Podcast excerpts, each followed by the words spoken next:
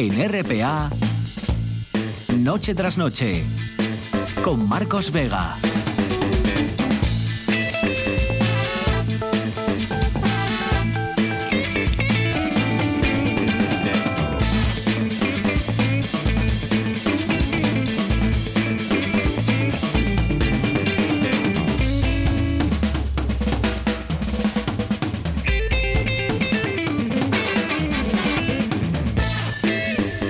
Buenas noches, bienvenidos al espectáculo de la radio. Mañana tendremos un poco más de todo, o de casi todo. Tendremos un poco más de sol, con menos nubes, incluso que las que hemos visto hoy, y tendremos un poco más de calor, uno o dos grados más. En general, en los municipios asturianos los termómetros se van a ir hasta los 24 grados, puede que 25 en la costa, y hasta los 28 se irán en el interior, siempre a la sombra, claro. Y como no, el privilegio de habitar Asturias tendremos o disfrutaremos, incluso ya las próximas horas, de mínimas de 13, 14 o 15 grados, ¿no?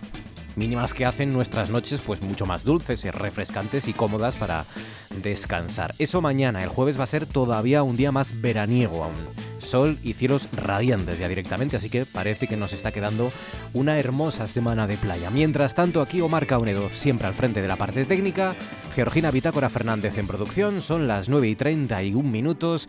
Esto es Asturias y a esta hora es noticia que un 66% de los estudiantes asturianos ha aprobado la selectividad ahora en julio, de los que se presentaron a esta segunda convocatoria, y que la nota media ha sido de un 5, la puntuación más alta un 9,35. Son noticia, claro, las reuniones, reproches, tejemanejes, filtraciones interesadas, negaciones, en fin, el gran teatro de las negociaciones políticas en los dos ámbitos, por un lado el nacional y por otro el autonómico. Aquí en Asturias, primero, ya saben, nueva reunión entre PSOE y Podemos. Ahora mismo, o esta misma tarde, en Madrid, Sánchez e Iglesias también han vuelto a fracasar esta tarde eh, y aquí el acuerdo con Izquierda Unida es verdad que parece hecho y Barbón pues no necesita de los votos de Podemos para ser presidente, pero las negociaciones nacionales parece, parece que nos abocan a un verano sin gobierno y a una investidura pues de, de Chichinabo, ¿no? Eh, porque una investidura sin un candidato que, salga al menos o que no tenga los apoyos. Bueno, esta noche nos preguntaremos qué consecuencias tiene ya todo este, todo este bloqueo infantil y si habría que reformar incluso el sistema. Lo ha propuesto el pobre eh, Pablo Casado esta tarde, ya que los españoles no somos capaces de ponernos de acuerdo o son nuestros representantes los que no son capaces, pues igual hay que cambiar algunas cuestiones. Lo debatiremos todo eso, como digo, en nuestro Consejo de Actualidad junto al sociólogo Óscar Rodríguez Buznego, al filósofo Pablo Huerga y al secretario de Amnistía Internacional Francisco Javier Fernández. Y eh, junto a todo esto también es noticia, es verdad, que los diputados asturianos han aprobado tener una indemnización cuando dejen sus cargos en la Junta, una especie de paro que cobrarán de forma temporal. Una propuesta del PSOE que han apoyado todos los grupos, PP, Foro Asturias, Ciudadanos e Izquierda Unida, todos, menos Podemos y Vox, que no han, que no, que han votado en contra de esa propuesta. Tenemos Facebook, tenemos Twitter y tenemos como siempre el teléfono 984 10 50 48 y tenemos a Georgina Fernández aquí con nosotros. Georgina, buenas noches. Hola, ¿qué tal? Y tenemos el Facebook lleno y plagado de lugares imaginarios, lugares míticos que no existen o que existen solo en la literatura. O no hemos podido demostrar que, que, no, que existan, que no existen. Sí, bueno. Dice, por ejemplo, José Alfredo, sin dudar, el paraíso natural. Bueno, no existe para José ¿eh? Alfredo. Bueno. Eh, depende para quién, a lo mejor sí existe. Bueno, es que quiero decir que no es tan paraíso. Ya, o no es tan natural como, el paraíso, en fin. Yo qué quieres que te diga, con estas mínimas de 14, 15 grados, poder, poder, poder dormir en el pleno mes de julio, con, con, una mantina por encima, ¿verdad? ¿Eh? Ya, bueno, esto es, verdad, sí. Esto no hay eh, a la hora de dormir. Esto es el paraíso. otra cosa es que sea natural o no, o sea contaminado o no, ¿no?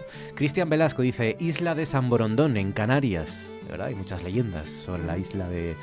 Dice Sharon Calderón, dice, los viajes de Gulliver, la puta. ¿Y eso? Siempre me hizo muchísima gracia. Ay, pues no sé. La puta. De los viajes de Gulliver. Vale. ¿Conoces a la puta? Que será que se llama así, ¿no? Claro. No, no recuerdo los viajes de Gulliver. Dice Javier Gutiérrez Blanco, Gotham, Gotham City, Mm. la ciudad en la que trabaja, ¿no? Batman. Bueno, trabaja gratis. Bueno, sí. Es un, digamos, un emprendedor, ¿no? Sí. Es un autónomo.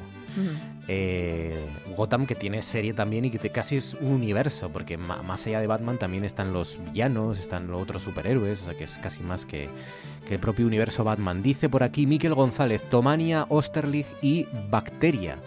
Dice eh, Victoria Rodríguez, Avalon. Monse Martínez, Cantufermosu de arriba, dice. Rodrigo Álvarez Virgós, Teruel, es verdad. Bromas aparte, La Caverna de Platón, dice Jesús González Barrios Sésamo, Ramón Redondo Metrópolis, la ciudad de Superman, es verdad, Metrópolis. Springfield, una ciudad amarilla, ah, también. Claro, claro. Fraggle Rock. Ah, Qué grande era Fraggle Rock. Creo que mm. la han vuelto a colocar, no sé si en Netflix, creo que la han, vuelto a poner Fraggle Rock. Qué gran serie. Mm. El infierno, el cielo, Mordor, Rivendell, Vulcano, el occidente asturiano. Parece que Asturias acaba en Luarca o como muy cerca, Navia, Tapia no existe, dice, y se queja. ¿Cómo no va a existir con lo guapo que es? Miguel Ángel Baraña Peña, dice Ramón Redondo, los la metrópolis de Frinklang, por ejemplo. Pleasantville, un mundo sin color también. La Tierra Media, es verdad. La fantasía de la historia interminable. El mundo de fantasía que se rompía, ¿no?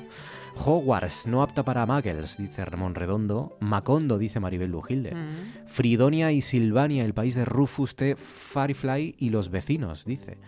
Ramón Redondo también. El país de nunca jamás, dice Gemma González. El país de las maravillas, Elena Encinas. El Edén, dice Donara García López. Twin Peaks. ¿Twin Peaks no existe? No. ¿No? ¿Seguro? ¿No hay ningún pueblo de Estados Unidos que se llame Twin Peaks? Hombre, bueno, habrá, porque hay 200 mil millones. Mm. Invernalia, dice Ursula Fontaine. ¿Cómo, ¿Cómo habían llamado? Esto lo leí yo hace un tiempo que había una disputa, una disputa entre la traductora de los eh, libros del autor de, Canción de Hielo y Fuego, de los libros originales en los que se basa eh, el Juego de Tronos, y el editor, el editor, la, traductora apostaba y apostó por Invernalia, que es lo que finalmente eh, venció, y el editor apostaba por, no sé si era Invernia, creo que era ah. Invernia o, eh, o Invierno. Pues entonces, eh, bien por la traductora. Y, era muy feo el nombre que proponía el editor, que además asumes que, que, estaba equivocado, porque Invernalia es en ese sentido bastante más bonito, ¿no? Y Monchi Álvarez que dice Asturias como lugar mítico. Dice por aquí, eh, Facebook, Noche tras Noche RPA, Twitter, arroba NTNRPA y el 984 10 50 48. Cuéntenos lugares imaginarios, Georgina, ¿quiénes son los asturianos del día, si es que Asturias existe? Pues mira, el asturiano del día es Carlos González Pintado. Hablan de él muchos medios nacionales porque se publica el libro El gran salto al abismo de Jesús Saez Carreras eh, con quien intentaremos hablar en los próximos días, y el protagonista de ese libro es Carlos González Pintado, que es hijo de inmigrantes asturianos nacido en Madrid tras la Guerra Civil y fue el primer técnico español contratado para trabajar en la estación de seguimiento de los vuelos tripulados construido, construida por la NASA en Fresnedillas de la Oliva, Madrid. Ojo, ¿eh? Fresnedillas de la Oliva. Sí. ¿Lugar imaginario? no, es real. Una instalación creada con la puesta en marcha del programa Apolo para gestionar las comunicaciones entre las naves espaciales y el centro de control de Houston. El 21 de julio de 1969, Carlos González escuchaba a Armstrong, el que pisó la Luna, antes de que lo hiciera Houston y a Houston antes de que Armstrong recibiera sus indicaciones. En el medio de la llegada del hombre a la Luna estuvo este asturiano. En su página web, Carlos González la telefonista de, ¿no? de, Exacto. del viaje a la luna. Sí, sí, sí, pero bueno, cuidado. que era un tema muy delicado y, si se equivocaba, imagínate. En su página web, Carlos González Pintado dice, nací en Madrid quizá por accidente, ya que toda mi ascendencia es asturiana. Era un hijo de migrantes asturianos nacido en medio de la extrema pobreza del Madrid de la posguerra civil. ¿Por qué le eligieron? Bueno, pues le eligieron a él para esto porque era ingeniero, y porque unos años antes había obtenido una beca para estudiar en Estados Unidos, así que dominaba el inglés. Y esas dos circunstancias en aquella época no eran muy, vamos, que no eran muy frecuentes. Empezó a trabajar para la NASA en el año 1968, junto, justo antes de que se lanzara el Apolo VII, y participó, en, vamos, dirigió, coparticipó en todos los viajes Apolo, el Apolo Soyuz, el Skylab, el transbordador espacial y todos los vuelos científicos robotizados. Después de 43 años de trabajo, recientemente se jubiló. El día que el hombre pisó la luna, Carlos llegó a casa después de muchas horas de conexión con Armstrong, Houston, la luna, Estados Unidos, España, y no se había dado cuenta exacta de lo que había pasado. La familia le recibió eh, con, bueno, pues con unos aperitivos, vieron juntos la repetición de la retransmisión y le hacían 200.000 preguntas y él solo decía, bastante tenía yo con que no fallara ninguna comunicación. como para ponerme a sí, como para, los problemas de los demás. En el libro, eh, Carlos, bueno, el, autor, Jesús Sáenz Carreras, desvela cosas que no han pasado a la historia, como el hecho de que el primer contacto humano real con la superficie lunar no fue, Marcos, la pisada de los astronautas, sino un pequeño contenedor del módulo lunar que se lanzó horas antes por la escotilla. Ese contenedor llevaba una bolsa con los desechos biológicos de los astronautas acumulados durante el viaje y hasta el aterrizaje. Lanzarlo primero fue indispensable para aligerar el peso y poder salir. O, por ejemplo, desvela que cuando la nave se posó en la Luna quedaban solo 17 segundos de combustible y por eso, cuando Armstrong dijo Houston, aquí base de la tranquilidad, el águila ha aterrizado, hubo una respuesta que solo Carlos y unos pocos más pudieron escuchar. Gracias, os vemos en el suelo. Aquí había un montón de gente, azul de no respirar, pero ahora ya estamos recuperando el aliento. Pues también en una de las misiones más importantes de la humanidad había, y ahí estaba un asturiano. Quedan 19 minutos para llegar a las 10. Hoy no tenemos a nuestro hombre en las nubes, está de viaje, de viaje por la tierra, pero sí que tenemos foto del día.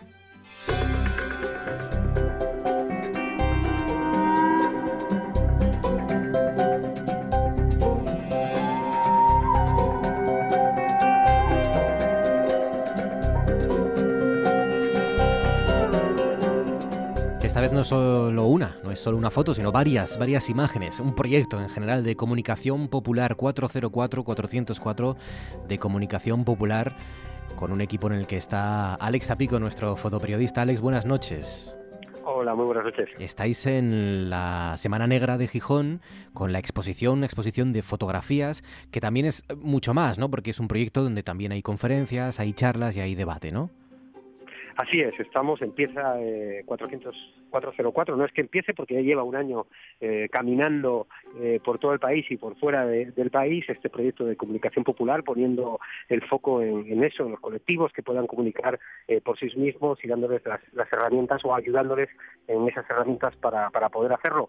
este año estamos en la Semana Negra, estamos con una exposición en la carpa de encuentros donde podréis eh, ver imágenes de Coca-Cola Lucha, eh, de las Kellys, eh, de los pensionistas, es decir, de, un montón de colectivos que durante todo el año han estado luchando por sus derechos, de las mujeres, del 8M, y, pero también estaremos desde el jueves jueves 11, pues tenemos la, la presentación del 404 eh, un poco en, sociedad a, las 10 de la noche en la, en la carpa de encuentros, donde bueno vamos a tener una mesa redonda eh, sobre comunicación popular y que además vamos a contar con el premio Pulitzer asturiano con, Javier Bauluz, que, es todo bueno pues pues un orgullo poder poder tenerlo poder tenerlo en, esa mesa y luego va a haber una producción documental de Francesca Comisari eh, muy muy muy interesante que os recomiendo porque habla sobre la trata y creo que es un documental muy muy muy muy importante para poder ver estaremos también el viernes y el 12 con proyecciones, con temas de movilización. El, sábado también estaremos con, otra mesa redonda y con proyecciones también sobre mujeres en lucha, con referentes eh, de Asturias y de fuera de Asturias que nos contarán su vida diaria y cómo han podido saltar a los medios de comunicación o contar las historias que, querían contar y creo que pueden ser tres días muy interesantes. Qué bueno, qué bueno. 11, 12 y 13 de este mes, esta semana, jueves, viernes y sábado, ¿en, ¿en qué carpa de la Semana Negra habías dicho? En la carpa de encuentros, en la carpa, grande, la principal de la, de la Semana Negra a partir de las 10 de la noche, eh, pues allí estaremos todas y todos intentando comunicar y, sobre todo intentando pasar un rato también contando esas historias, ¿no? Es verdad que son eh, muchos rostros, muchas historias, pequeñas historias que hay en todos esos colectivos, ¿no? Que han salido a la calle en los últimos meses para reivindicar sus derechos laborales, para reivindicar sus, su situación personal, ¿no? Eh, y, y que también sirve para compensar el trabajo que hacéis, pues los datos económicos, sobre todo macroeconómicos, que, insisten en que hemos salido de la crisis, ¿no? Bueno, pues hay personas que, que, no han salido todavía de la crisis, que a lo mejor nunca, nunca, nunca, nunca les han dejado salir, no, no les van a dejar salir.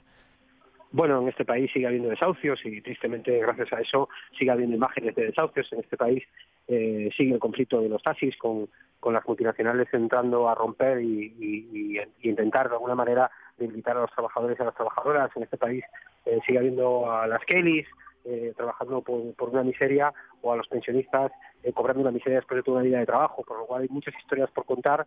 Eh, algunas salen en los medios de comunicación. Es verdad que en esta radio, en este programa, hemos contado muchísimas de esas historias que no salen en, tanto, en, todos los medios de comunicación, pero, pero algunas no salen en los medios de comunicación y creemos que es muy importante poner el foco en ellas. Pues sí, para hablar de todo eso, para debatir sobre todos estos colectivos y su presencia en los medios de comunicación, para hablar de comunicación, esa otra comunicación en definitiva, jueves 11, viernes 12 y sábado 13 de esta semana en la carpa de encuentros de la Semana Negra. El proyecto se llama 404-404 de Comunicación Popular. Alex, como siempre, un abrazo y gracias, un saludo. Muchas gracias a vosotros. Hasta la próxima. Y tenemos también a otro asturiano, eh, a otro periodista asturiano en este caso, que, mm, que, también es cineasta y que está también, cada vez que le llevamos, eh, lleno de, de proyectos. El último es el de dirigir un equipo que ha elaborado una web con todo el patrimonio industrial asturiano. Él es el eh, autor de Remain, se acordarán ustedes, aquel documental sobre la minería asturiana que tan buena, eh, tan buena recepción tuvo, de crítica y público que siempre se dice. Él es el periodista Marcos Martínez Merino. Marcos, buenas noches. Hola, buenas noches. A un clic de distancia tenemos todo el patrimonio de, de, Asturias, todo el patrimonio industrial. Bueno, eso aspiramos, que lo tengáis dentro de unos meses. Ahora de momento hay como unos 200 y pico elementos retratados en, la web. Sí, la idea es que, que el proyecto concluya con este con este retrato total a final de año. Hablábamos con, con Alex Tapico de todos esos eh, colectivos obreros y, también vosotros vais un poco por ahí, ¿no? Eh, el legado de toda esa industria, el legado de eh, obrero y empresarial también de nuestra región, ¿no? Todo eso va a poder estar en una web que estáis construyendo como cuentas. ¿En qué os habéis inspirado? ¿Hay algún otro proyecto, Marcos, similar en, en Europa, por ejemplo?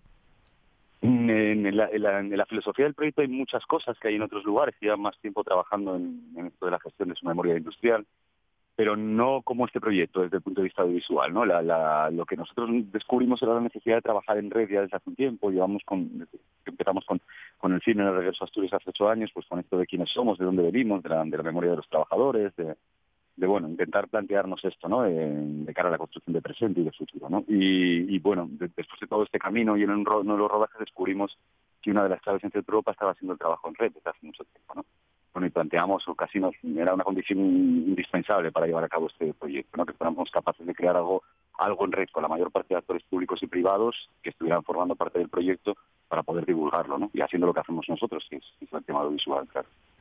Eh, es verdad que aquí siempre reivindicamos que todas esas eh, naves, todas esas fábricas eh, que están en, muchos casos en ruinas, también pueden servir y pueden contener, ¿no? bueno, pues el futuro de Asturias puede pasar por ahí, grandes proyectos, no necesariamente museos, ¿no? Que, que bueno, que ya hay bastantes, ¿no? No sé si todos los que deberían, pero, pero desde luego hay muchos en Asturias, ¿no? Sí, sí, museos tenemos.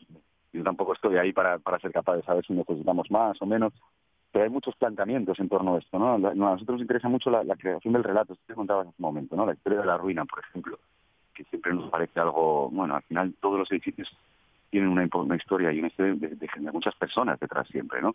Y todo este periodo transformó Asturias para siempre. Seríamos otro lugar bien distinto si no hubiera llegado la industrialización, ¿no? Al final, detrás de eso está la esencia de lo, de lo que somos ahora, ¿no? Pues bueno, no, sin nostalgia, yo no estoy ni siquiera el proyecto, el proyecto no incluye ni una imagen de archivo para retratar ninguno de los espacios, pero planteando todo desde lo que nos queda en el presente, que lo conozcamos. Es difícil saber quién soy si no sé de dónde vengo, ¿no? Me parece que, esto es importante, ¿no? Y entonces tenemos una magnitud increíble de, diversidad, por falta de presión urbanística, como ha ocurrido en Centro Europa, pero tenemos el relato prácticamente completo de la revolución industrial para cerca de, nosotros, ¿no? Entonces, bueno, está bien que divulguemos todo esto, nos parece imprescindible. Sí. En, la web, Marcos, no solo vamos a poder ver, digamos, y sintetizándolo y, simplificándolo mucho, fotos de fábricas, porque también habláis del papel de, los obreros, ¿no? De, la parte humana que hay detrás, es decir, que vais a tener también entrevistas, ¿no? O, al menos imágenes de esos obreros. Sí, sí. Sí, la web ya está online y tiene más de 100 entrevistas y seguiremos haciendo. La idea es crear, ya hay, un, importante número de vídeos, más de 100 vídeos hay con, este asunto y es hemos dividido, por ejemplo, con la necesidad de recuperar el vocabulario, ¿no? El glosario palabras en desuso, ¿no? Pues uno de los bloques de la web está dedicado a esto, ya se pueden ver, además algunos son muy curiosos y todo se ha traducido al, inglés además, lo cual ha generado también un ejercicio complejo en algunos casos. Pasar del asturiano, palabras que yo creo que el traductor ha sido pionero en la traducción en algunos casos, que no sabían, nunca se habían planteado traducir al inglés, ¿no? Entonces sí, sí, es muy importante porque al final estamos hablando de los castillos, pero, nos parecía clave los, los fantasmas que habitaron estos lugares, ¿no? Que, que tienen que estar presentes además la parte de la memoria más frágil, porque los edificios nos suelen perdurar a la mayor parte de nosotros, ¿no? Pero pero las, las memorias no, las memorias ya, de hecho hemos llegado tarde y algunas cosas, ¿no? Como como el ferrocarril de vapor, no no no no, no quedan maquinistas, ¿no? En cosas como estas hemos llegado tarde, ¿no? Entonces conviene conviene cuanto de antes retratar esta memoria y, y estar el proyecto pues eh, todo eso está en patrimonioindustrial.com, patrimonioindustrial.com. Eh, el proyecto ya se puede visitar la web, ¿no, Marcos? Sí, sí, está online desde ayer. Sí, sí, está para visitarla y para disfrutar de ella y pasar horas. Hay muchos relatos sobre, nuestra revolución industrial para conocer. Pues el nuevo proyecto del periodista y cineasta Marcos Martínez Merino. Marcos, enhorabuena y un saludo. Gracias. A vosotros, suerte a todo el mundo. gracias. Y ahora esto.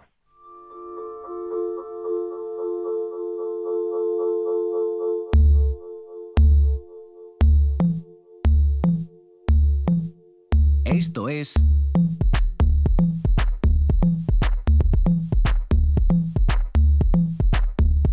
Noche tras noche.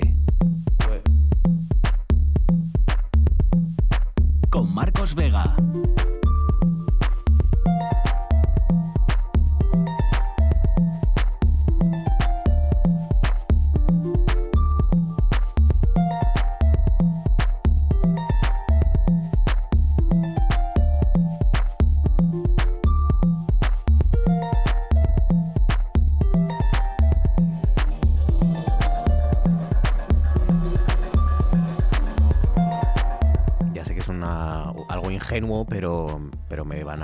Que me, me haga ilusión conectar los martes con nada más y nada menos que Australia a estas horas de la noche, de la mañana, allí en Sydney. Ignacio Loy, buenos días para ti, buenas noches aquí, ¿cómo estás? Buenos días, bien, bien. Aquí, como dicen ellos, eh, cabeza abajo, down under, ahí abajo. Ahí abajo, es como, sí, ellos son conscientes de que son las antípodas, ahí, los australianos. Es una, sí, porque como en realidad tiene mucha relación con los ingleses, que eh, fueron los que al final se quedaron con esto, ah. pues ahí es un término con el que se refieren así a, la zona, down under, ah, allá abajo. Bueno, ya llevas ya que dos semanas, tres, ya estás habituado ya, supongo, ¿no? Al, cambio de horario o no. Sí, sí, llevo ya un mes, y sí, ya me adapté, fue un poco duro al principio el cambio, porque además el viaje es muy largo y pasas ahí unos días un poco, poco raros, sí, pero nada, eso se pasa enseguida, en unos días. Bueno, sigues, supongo, fascinado todavía con la, con la fauna, ¿no? Eh, la semana pasada hablamos de los dingos, hablamos de las peculiaridades, hablamos de del eh, casi el laboratorio en sí mismo que es eh, Australia, ¿no? Por sus características, por su evolución, por los tipos de animales que hay allí. Hoy vamos a hablar de uno que es el, el, que, digamos, resume un poco todo, ¿no? uno de los más raros en, en zoología, que es el ornitorrinco el ornitorrinco es lo más raro que se puede uno imaginar. Parece que Dios el día ese cogió los restos que tenía de varios animales que le habían quedado sin hacer y los juntó todos ahí un poco al tuntún. Sí, sí, dame un pico de pato, dame una pata de topo y, no sé más, y un cuerpo de rata o algo así, ¿no? Y sí, y una cola de castor. Y de hecho, el primer ejemplar que llegó eh, disecado, no sé cómo lo mandaron, al, Museo Británico, muchos pensaron que era un cachondeo, una broma que, habían, que habían hecho, muy burda además, ¿no? que habían cogido ahí una cosa, una casquería y lo habían juntado todo. El asunto es que hay tres tipos de mamíferos: monotremas, marsupiales y placentarios y los ornitorrincos junto con otro monotrema también de Australia que se llama equidna, que es una especie de puercoespín, pues son los únicos que hay monotremas. Monotremas que es que tienen un solo, un solo agujero donde confluyen pues, la cloaca, el orificio del tracto digestivo, urinario y reproductor, todo en el mismo, en el mismo sitio. Y sus peculiaridades son que tiene pelo como los mamíferos, tiene rasgos eh, de mamíferos en el sentido, por ejemplo, de que eh, las, hembras amamantan a, los, las crías. Sin embargo, las crías nacen en un huevo, lo cual es eh, absolutamente extraordinario entre los mamíferos, claro. Y ellas las amamantan, pero no tienen propiamente mamas, sino que tienen unas glándulas por donde sale un líquido, una especie de glándulas sudorípadas, que los, los ornitorrincos recién nacidos pues chupan y de esa manera de esa manera crecen. Y después esas características que se dicen de que tiene cola de castor, patas de palmeadas como las de las nutrias, eh, pico de pato, etcétera, es una manera de, describirlo, pero por ejemplo el pico nada tiene que ver con el pico de los patos, porque ah. es blando y es sensible y es capaz de detectar también los campos eléctricos. Eh, vive de una manera muy curiosa. Él hace madrigueras en las orillas de los ríos y lagunas y nada constantemente en intervalos de máximos 40 segundos, 20 segundos, tiene que sumergirse, menea con el pico las piedras y el fondo de, estas lagunas para detectar larvas de insectos, crustáceos, animalillos por ahí de los que se alimenta y que los detecta tanto por las vibraciones que producen al menear él con, el pico todo ese suelo, ese fango y esas piedras, como también por la detección de sus campos eléctricos. O sea que su pico eh, no es exactamente un pico de, pato. y otra se, característica, se, parece al pico del, eh, del, pato porque parece un pico grande, pero no, no tiene nada que ver, o mucho que ver. No tiene nada que ver. No tiene nada que ver. Bueno, tiene que ver en el sentido de que el ornitorrinco tiene genes de reptiles, de aves y de mamíferos. Eso es lo que explica que tenga características eh, un poco de, cada uno de esos, porque tenemos un antepasado común eh, que fue una especie de reptil parecido a los varanos, al dragón de Komodo, un reptil grande que andaba así a cuatro patas y con esa forma, y esa es la forma que después de la que después divergieron aves, reptiles y mamíferos. O sea que mm, estamos emparentados y el ornitorrinco es uno de los que demuestra ese, ese parentesco. Otra característica extraña y única entre los mamíferos es que el macho tiene un espolón con veneno, un veneno que además está descrito en los libros de medicina, eh, un veneno que es eh, muy grave para el ser humano, produce hinchazón, dolor durante semanas, vamos, es, una cosa tremebunda. Afortunadamente no pica mucho por ahí a la, gente porque vive en zonas muy apartadas. No vive en toda Australia, vive solo en la costa, en la costa eh, este, toda la costa este, desde el norte hasta el sur y en Tasmania. Y no se sabe tampoco muy bien cuál es la población exacta, porque es muy difícil. Vive en zonas muy, pues, pues en pequeñas lagunas a lo largo de, de toda esa inmensa zona que, es la costa australiana y tampoco hay censos así muy, muy fidedignos y tampoco hay demasiados estudios, por ejemplo, de comportamiento, no hay prácticamente nada que estuve revisando para, para, la, para esta intervención y, no hay prácticamente nada. Sería muy interesante comparar su comportamiento con el de animales que mm, ocupan nichos ecológicos parecidos, como podría ser, por ejemplo, la rata de agua de, de, la, que habló del IBES, pues esas ratas no son ratas de alcantarilla, no son las ratas normales que viven en el agua, son, es otra especie, ¿no? Es un animal que vive ahí y que vive de esa manera. Pues tiene una ecología similar, aunque tiene un origen evolutivo completamente diferente, claro. Claro, es verdad que eh, pues es un animal que pone huevos, pero es mamífero, por ejemplo. Eh, tiene ese dardo venenoso del que has hablado, eh, amanta, pero la hembra no tiene pezones. Es que es, todo casi como si Dios efectivamente hubiera jugado los dados y hubiera, eh, y hubiera, y hubiera creado una broma, casi. Voy a poner todo esto que me sobra por ahí todo junto en un solo bicho. Ah. Es un animal que puedes ver, yo lo vi lo más cerca que pude en el acuario, que tienen algunos ejemplares ahí en, unas, en, unos acuarios, y ahí se, se le puede ver muy bien pues como cómo opera él para, para, para nadar, ¿no?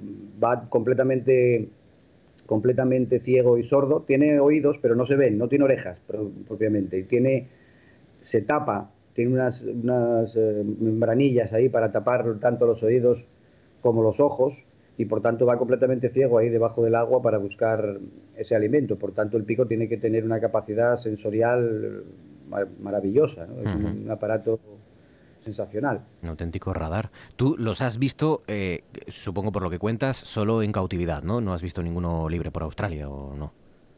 Mm, solo en cautividad. Eh, intenté verlos en un parque natural al que fui a Canberra, pero a la, otra vez que estuve, hace unos años, mm, nos dijeron que ahí había, pero estuvimos un rato, pero nada, no, ah. era, una laguna muy grande y eso es un, es un animal relativamente pequeño, eh, puede, puede medir entre, puede ser como del tamaño de una rata, una rata un poco grande, a el tamaño de un gato más bien pequeño.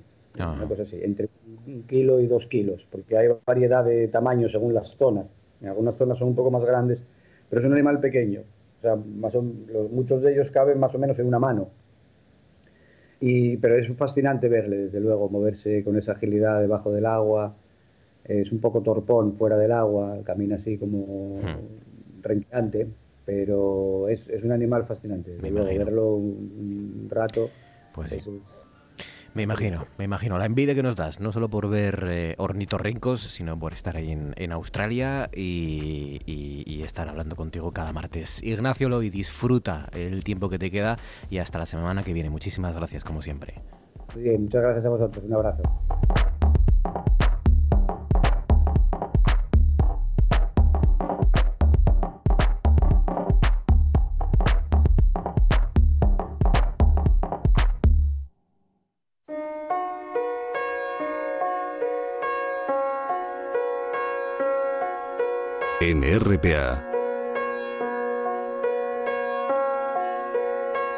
Noche tras noche. Con Marcos Vega.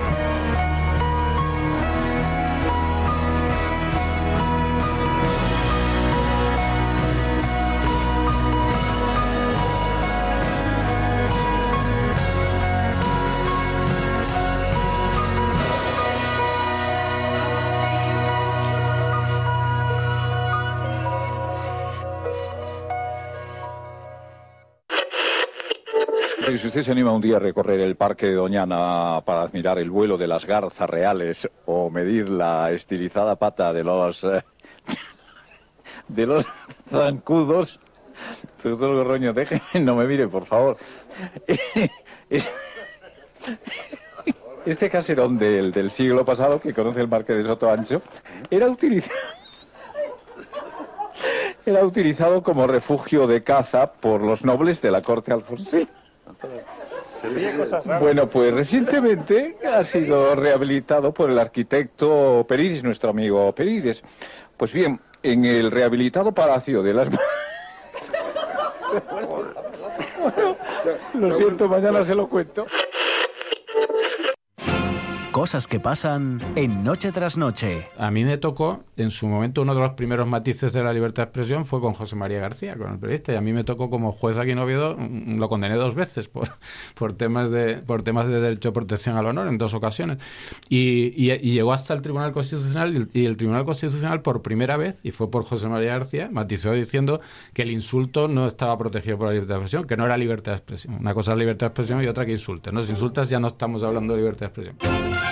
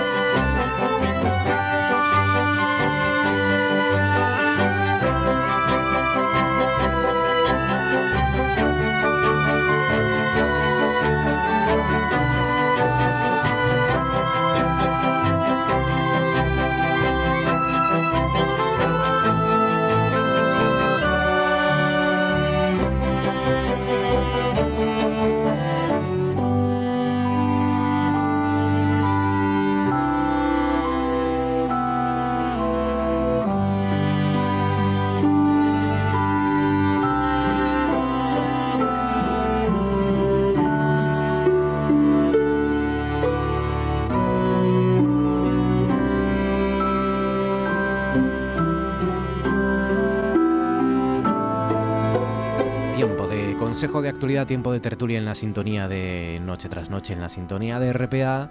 Hoy con Francisco Javier Fernández. Francisco, buenas noches. Hola, buenas noches. ¿Qué tal, cómo estás, Francisco Javier? Eh, muy bien, aquí empezando el mes de julio, este tan movido desde el punto de vista político que vamos a tener. Sí. Que bueno, ya, viene a ser ya habitual en los últimos años. ¿Tú crees que se van a mover cosas? ¿O se van a mover cosas para que todo quede como esté? Eh, va a ser... ¿Cómo es esto de los teatros? Que se abre el telón, se cierra el telón, sí, va a ser entran, salen, se oyen voces en off. Incluso. Un primer acto, un prólogo igual tenemos. Así. Entonces, bueno, habrá que estar atento a ver si en algún intermedio de esos ocurre algo. Un poco lampedusiano todo, ¿no? En fin, a ver, a ver qué pasa. Luego lo, lo hablaremos. Hoy me acordé de ti. Eh, me acordé de ti porque fui a hacer natación. Ah, ¿Fuiste a hacer natación? ¿Pero como ¿Por libre, en cursillo? No, no, por libre, por libre. Por libre, o sea que no te sometes a la prueba esa tan cruel de que te pongan el nivel, ¿no? no, porque voy directo con los renacuajos. Yo terminé el curso eh, la última semana de junio y ahora ya pasó al nivel medio. Nivel medio. Estás en nivel bajo y ahora estás en nivel eh, medio. Empecé en el nivel de inicio. Ah, bueno. Y nada, ahora ya voy al medio, o sea que estoy yo muy orgulloso de mí mismo. O sea, no le ponen nombres de animalitos, ¿no? A los niveles para que no, eh, no. Vale. Eh, nos, dan, nos dan una especie de notas en un, un dibujo ahí, como que es como esto que dan a los niños de, de infantil. y, me, dibujaron ahí una cara sonriente y todo. Necesita mejorar. Me hizo, eh, mucha ilusión en mis años, sí. No, yo no. Yo fui por libre, pero, pero fui, fui por libre con tiempo, con tiempo como hora y media por delante, dispuesto a estar una buena mañana nadando y a la media hora no podía más, estaba reventado, estaba mirando el reloj y dije, no es posible que solo haya pasado 30 minutos. Ah, menos mal. Y, y estaba muerto y me tuve que marchar porque, en la piscina porque me daban ganas de quedarme ahí haciendo la croqueta o algo, porque no, estaba muerto. Me, me sirve un poco de consuelo porque yo con la última persona que hablé sobre natación eh, me dijo, es que yo me aburro mucho porque cuando ya llevo hora y media sin parar, pues es que ya, ya no sé qué hacer y entonces voy, voy a dejarlo. Y entonces me, me, quedé yo como un poco, eh, bueno, así, pero cada, cada, uno tiene su, su nivel. Sí, sí. Y bien, el, el caso es estar media hora, luego una hora, y hora y media ya me parece mucho. Yo creo que iba un poco de farol esa persona que me, que me lo dijo. Yo recuerdo que en los 90 la natación era eh, eh, la actividad, ya no el deporte, la actividad por antonomasia. Era, era como el aloe vera. Era bueno para todo, para eh, la circulación, para los músculos, para la espalda, para los brazos, para el bajar peso, para... Sí, era... Siempre los médicos decían, pues vas a hacer natación. Y se sigue recomendando, la verdad es que es un, deporte muy bueno, una actividad física muy buena.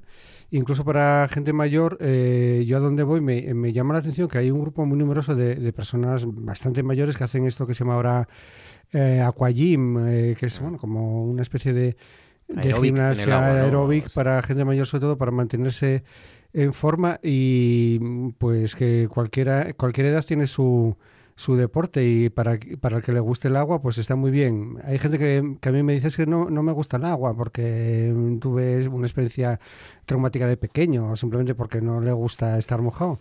Pero si a alguien le gusta, pues es, es, es, muy bueno. Y yo, yo la verdad es que me divierto, también me, canso mucho y también a la media hora estoy ya con ganas de marchar, pero a mí me resulta divertido. Oscar eh, Buznego, buenas noches. Buenas noches. ¿Qué tal, Oscar? ¿Cómo estás? Muy bien. Me alegro mucho. A veces te pongo el Rodríguez, otras veces me como el Rodríguez. Mm. Porque mm, en Asturias más o menos eres Oscar Buznego, ¿no? Para la sociedad asturiana. Sí, incluso Buznego. O incluso Buznego ya directamente. Incluso Buznego. Ah. Em, bueno, lo cierto es que soy Rodríguez también. Oscar Rodríguez Buznego. ¿Y qué hago con el Rodríguez? ¿Te lo pongo o te lo quito? Después de tantos años, a lo mejor tenía que haberlo preguntado antes esto, pero... Mm, bueno, yo suelo poner el R punto, para abreviar un poco. La firma. Y, y bien, porque hay eso, mucha gente que, que me llama directamente Buznego. Y entonces parece que soy más reconocible eh, por, por, ese apellido. y luego eh, también hay ahí un poco de homenaje a... ¿A quién? A mi madre. Ah, claro. Claro, claro. que es la Buznego. Que es el segundo apellido que a veces siempre se queda, sobre todo en radio, que solo tenemos espacio para el primero, a veces lo dejamos el segundo y hay que reivindicarlo, claro que sí. Efectivamente. ¿Tú has ido a caminar, has ido a nadar, has ido a... Yo no sé nadar. me, parece que, eh, si no recuerdo mal, hay una canción que dice esto. No sé nadar. Em, lo digo porque eh, precisamente hoy he estado escuchando mucha música de los años 60, eh, un disco de éxitos de los íberos, que me ha hecho recordar, y música de los años 80 también. Y la verdad es que no sé por qué, pero eh, desde hace un tiempo me he vuelto nostálgico. En la música siempre lo fui. Pero, respondiendo a tu pregunta, no sé nadar eh, vengo sí de caminar unos cuantos kilómetros y como llegaba un poco tarde he tenido que esforzarme y he comprobado que estoy en forma. Mira, claro que sí. en la recta final, el sprint, digamos, ahí te has venido arriba, qué bueno. A pesar de mis puros, estoy en forma. Está bien. Oye, los íberos, los módulos, ¿no eran también de los 60? Los módulos. Claro, claro, también. Qué grandes los módulos, ¿eh? Muy grandes. Muy buenos. Muy buenos. Todo tiene su fin. Hay canciones antológicas. Se han hecho varias versiones, además, desde entonces. Y luego ya, y luego ya los 70, eh, yo estoy enamoradísimo de, de Triana. De Triana, Triana Sabía que lo ibas a nombrar. Triana, máximo. Triana es un grupo de lo... Es que estaba haciendo cosas que hacían los Pink Floyd. Sí, sí, o que luego hicieron los Pink Floyd, o que estaban. Pink Floyd estaba en aquellos tiempos, a tope también. Pero Triana es uno de los grandísimos grupos españoles. es, es, es músicos, eh, de, ese virtuosismo, esa forma de mezclar, de... Lo que pasa es que, claro, este chico murió muy joven en un accidente de tráfico, el cantante. Murió el cantante y un guitarrista, ¿no? Creo. No, no, el cantante, que era el compositor principal, Jesús de la Rosa. Y murió en un accidente de tráfico cerca de Sevilla y ahí se acabó Triana. Sacaron cuatro discos, el último el del encuentro, mm. donde aparece aquella canción de Tu frialdad, preciosa, pero luego ya nada. Y creo que ahora hace poco murió el batería, creo sí, sí, queda, queda uno y además eh, están teniendo algunos problemas porque parece que hay otro grupo que está tratando de utilizar el nombre. Sí, que se llama Triana y es uno de los componentes o algo así, o mm. tiene conexión con alguno de los componentes y hay algún tema. Pero es un, así como en, otros grandes grupos también ha faltado algún componente en algún momento por diversas razones y han continuado, en el caso de Triana no eh, se, acabó ahí porque sí, era, era la pieza que Él era el compositor de todas las canciones. Y la voz. Y, la idea que... bueno, la voz también. La voz no solo él, pero lo que era la idea del grupo, que era una idea muy original, esa estaba, yo creo que la tenía él, creo yo. De todas maneras, en, en ese momento en Sevilla había un ambiente musical y ya había algunos grupos que estaban mezclando el rock y el, 70, y, el flamenco, sí, sí, sí. Medina Zahara. Medina Zahara, es posterior, bueno, quizás, ¿no? Bueno, en aquella época Estaba Storm. Y había uno anterior a... Y Smash. Smash, esos, esos me parece que son anteriores a los de Los del Garrotín. Los del Garrotín también. Que era un rock más rockero, digamos y, es curioso, y, es curioso, que tenían mucha cabida en, en la radio, por ejemplo con ser eh, grupos eh, muy buenos y que podían parecer de minorías, sin embargo luego tenían un éxito popular también. Sí, Triana eh, llegó a un público muy notable, que, que, eso parece que está reñido, ¿no? a veces la calidad con la popularidad. Además discos, porque por ejemplo el de Sombra y Luz, sí. Es una canción por las dos caras. es, eso, o sea, sí, ¿eh? Eran discos experimentales de, psicodelia. tipo que Pink Floyd y otro tour, cosas de estas. Y es, es, una pasada, es impresionante. Que había que escuchar desde el principio hasta el final. ¿no?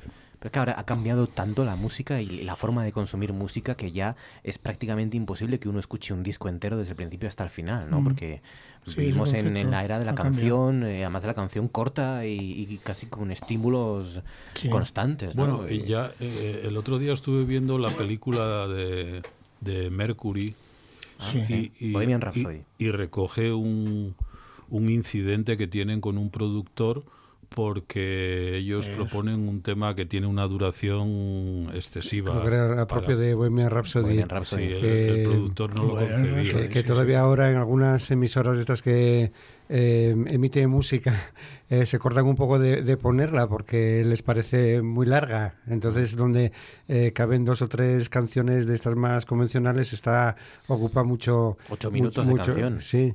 Aunque, Ocho minutos son cuatro canciones hoy. Una vez. dura dos minutos, dos minutos y medio. Le oía un, bueno, una persona de estas que que pone música en la radio y la comenta que eh, la utilizaba para cuando tenía que cambiar el ticket del coche para que le diese tiempo a subir y bajar de, del estudio.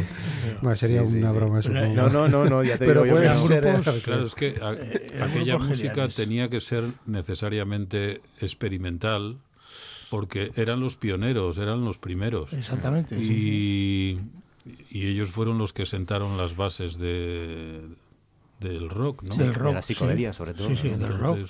Pink Floyd mismo. Pink Floyd, joder, esos discos. Por ejemplo, aquel, aquel concierto, que bueno, concierto, película, de Middle, que le hacen ahí en, el, en Pompeya. Eh, eran grupos que construían como sinfonías, realmente. O sea, la música que hacían ellos aspiraban a algo más que que acercaciones, simplemente dentro de un contexsto así como Incluso en el ámbito audiovisual, porque eran también vídeos, eran proyecciones. Claro, claro. Era... el muro de Pink Floyd. El muro, eh, es, una, una, obra muy compleja.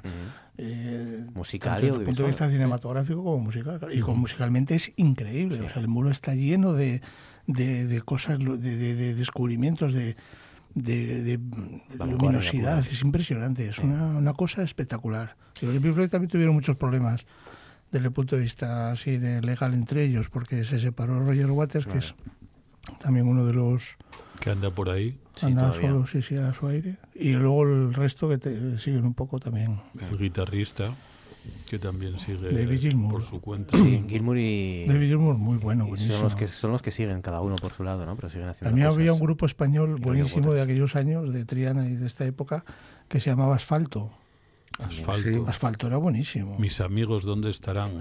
No, ese es de Topo. Ah, esa es de Topo, es verdad. Sí, sí, sí. Bueno, Topo, topo, era... topo en realidad... Bueno, Topo, Asfalto, New, Bloque, Leño... Bueno, el bloque no. Bloque también. Todos esos están vinculados familiarmente. Bloque, un grupo buenísimo. Bloque era sinfónico. Bloque era lo más parecido a Pink Floyd. Me acuerdo que fuimos a verlo a un concierto a Llanes y tuvimos que saltarla cerca de una pomarada para no pagar la entrada.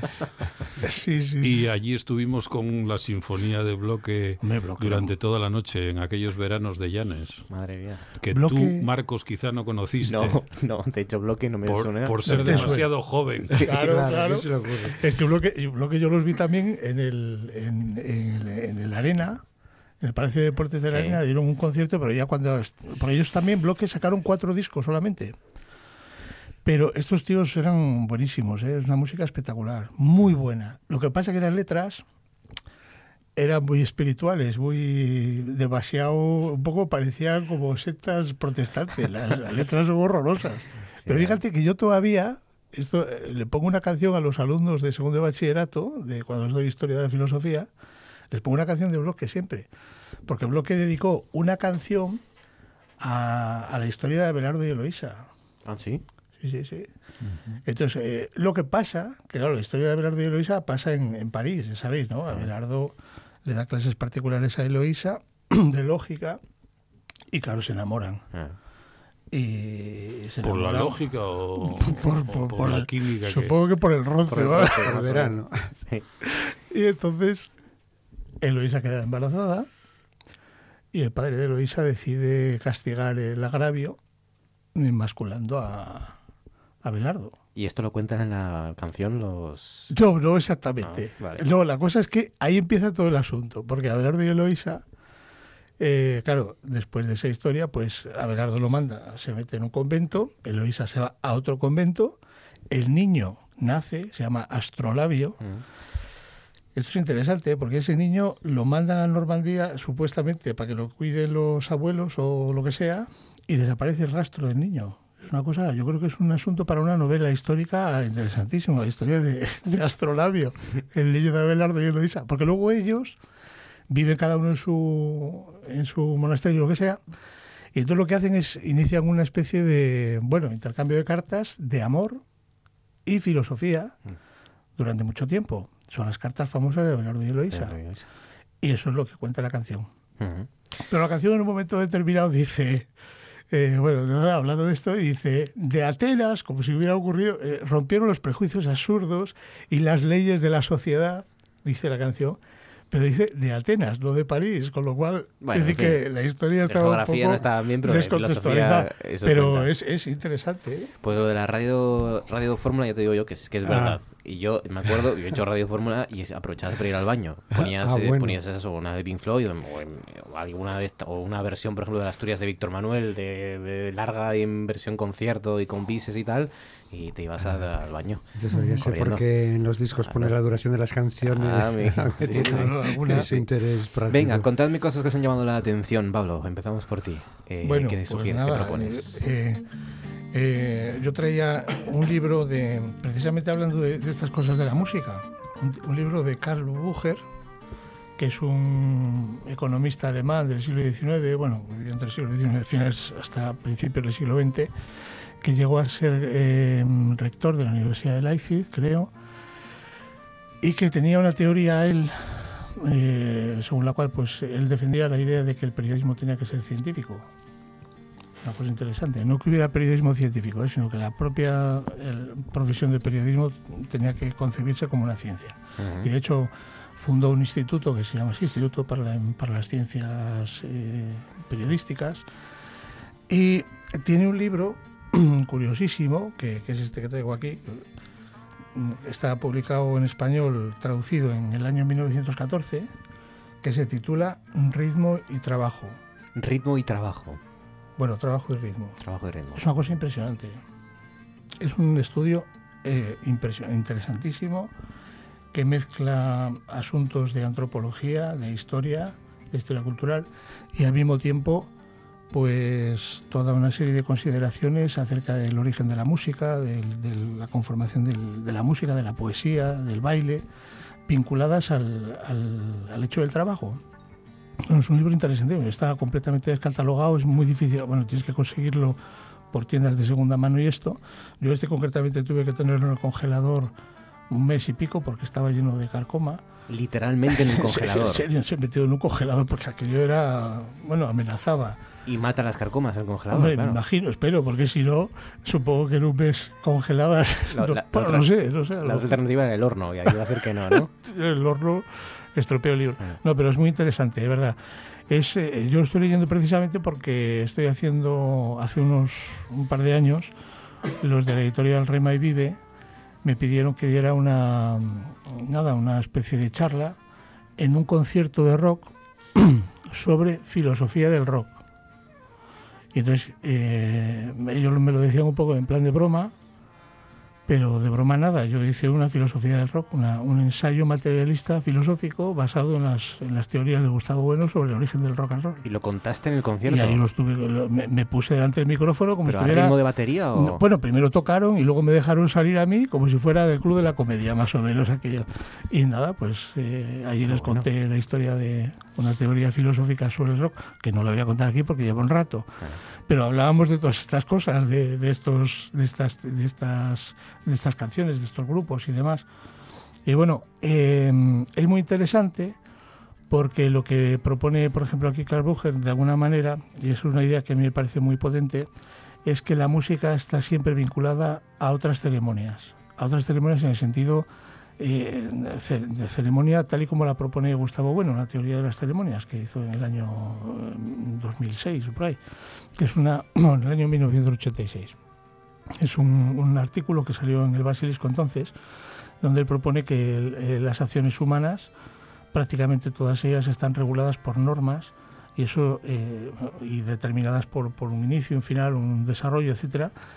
Eso él, él lo llama ceremonia, no ceremonia en sentido religioso o ritual, sino es decir, la construcción de la fabricación de un objeto, lo que sea, un proceso de trabajo, puede ser un proceso ceremonial.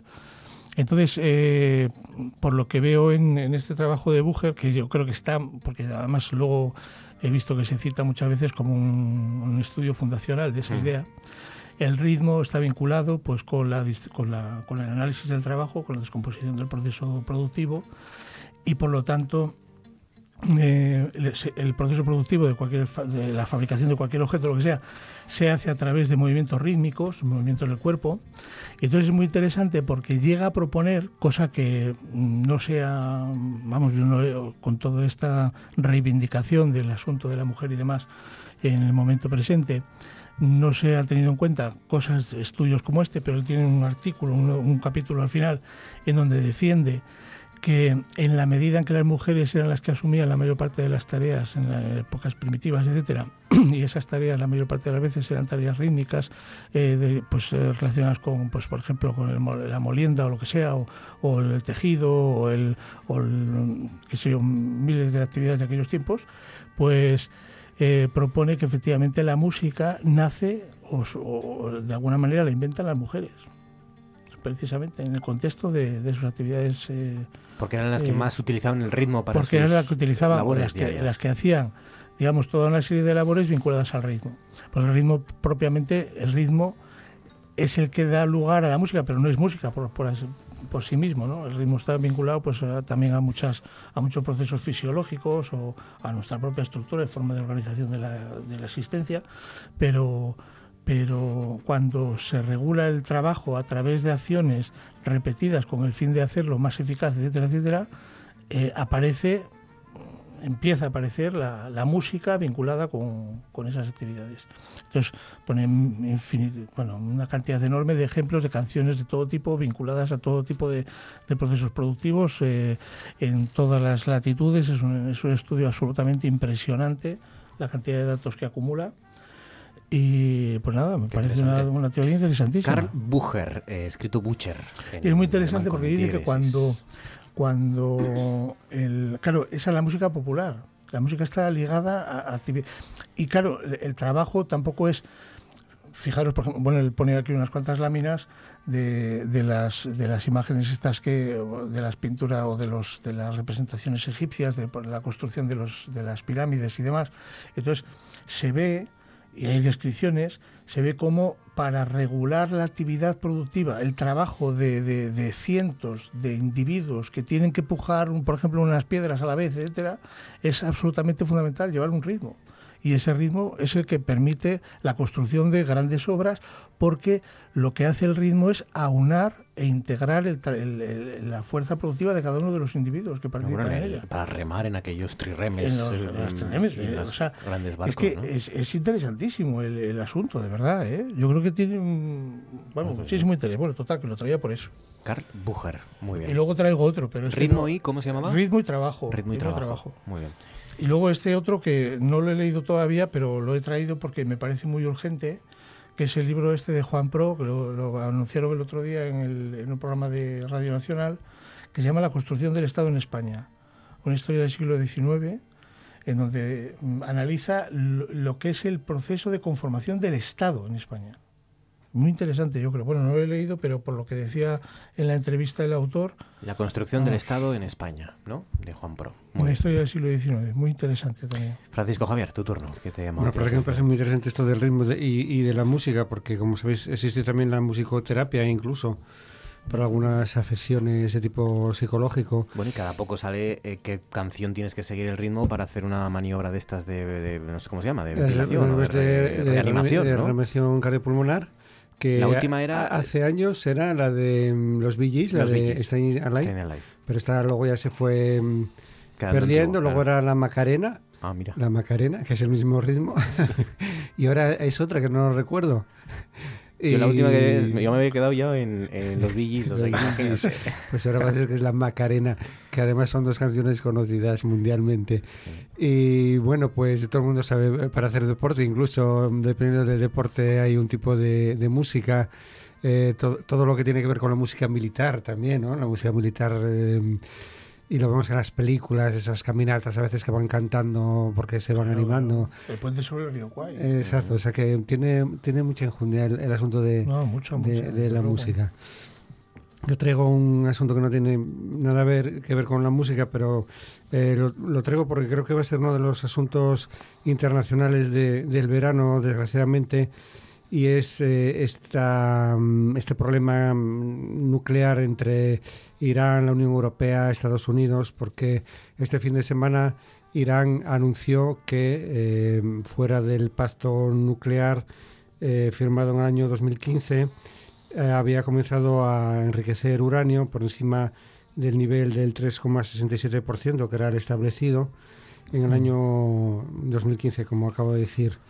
Eh, como se sabe, en este año se firmó un acuerdo entre Irán, eh, Estados Unidos, eh, Francia, Alemania, Reino Unido, Rusia y creo que era China también, precisamente para, por una parte, Irán se comprometía a no enriquecer uranio por encima de esta proporción y el resto de los países, sobre todo Estados Unidos, a eliminar el bloqueo económico y las sanciones económicas que pasaban en aquel momento.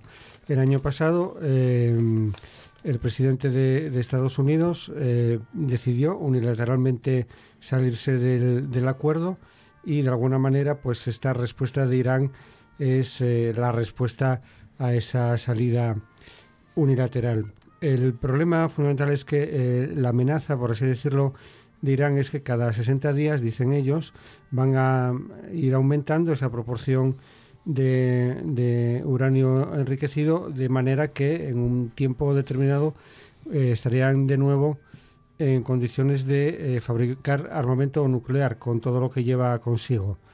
Eh, dicen que lo hacen para presionar a los países firmantes, Francia, Alemania, el Reino Unido y a la Unión Europea en su conjunto, para que a su vez presionen a Estados Unidos para que vuelva a someterse al, tratado y suspenda esas nuevas eh, sanciones económicas. Y entonces ya ha empezado la espiral con las eh, declaraciones siempre extemporáneas de Donald Trump diciendo que, da igual, que no les importa, que si Irán quiere incluso atacar, que, ataque.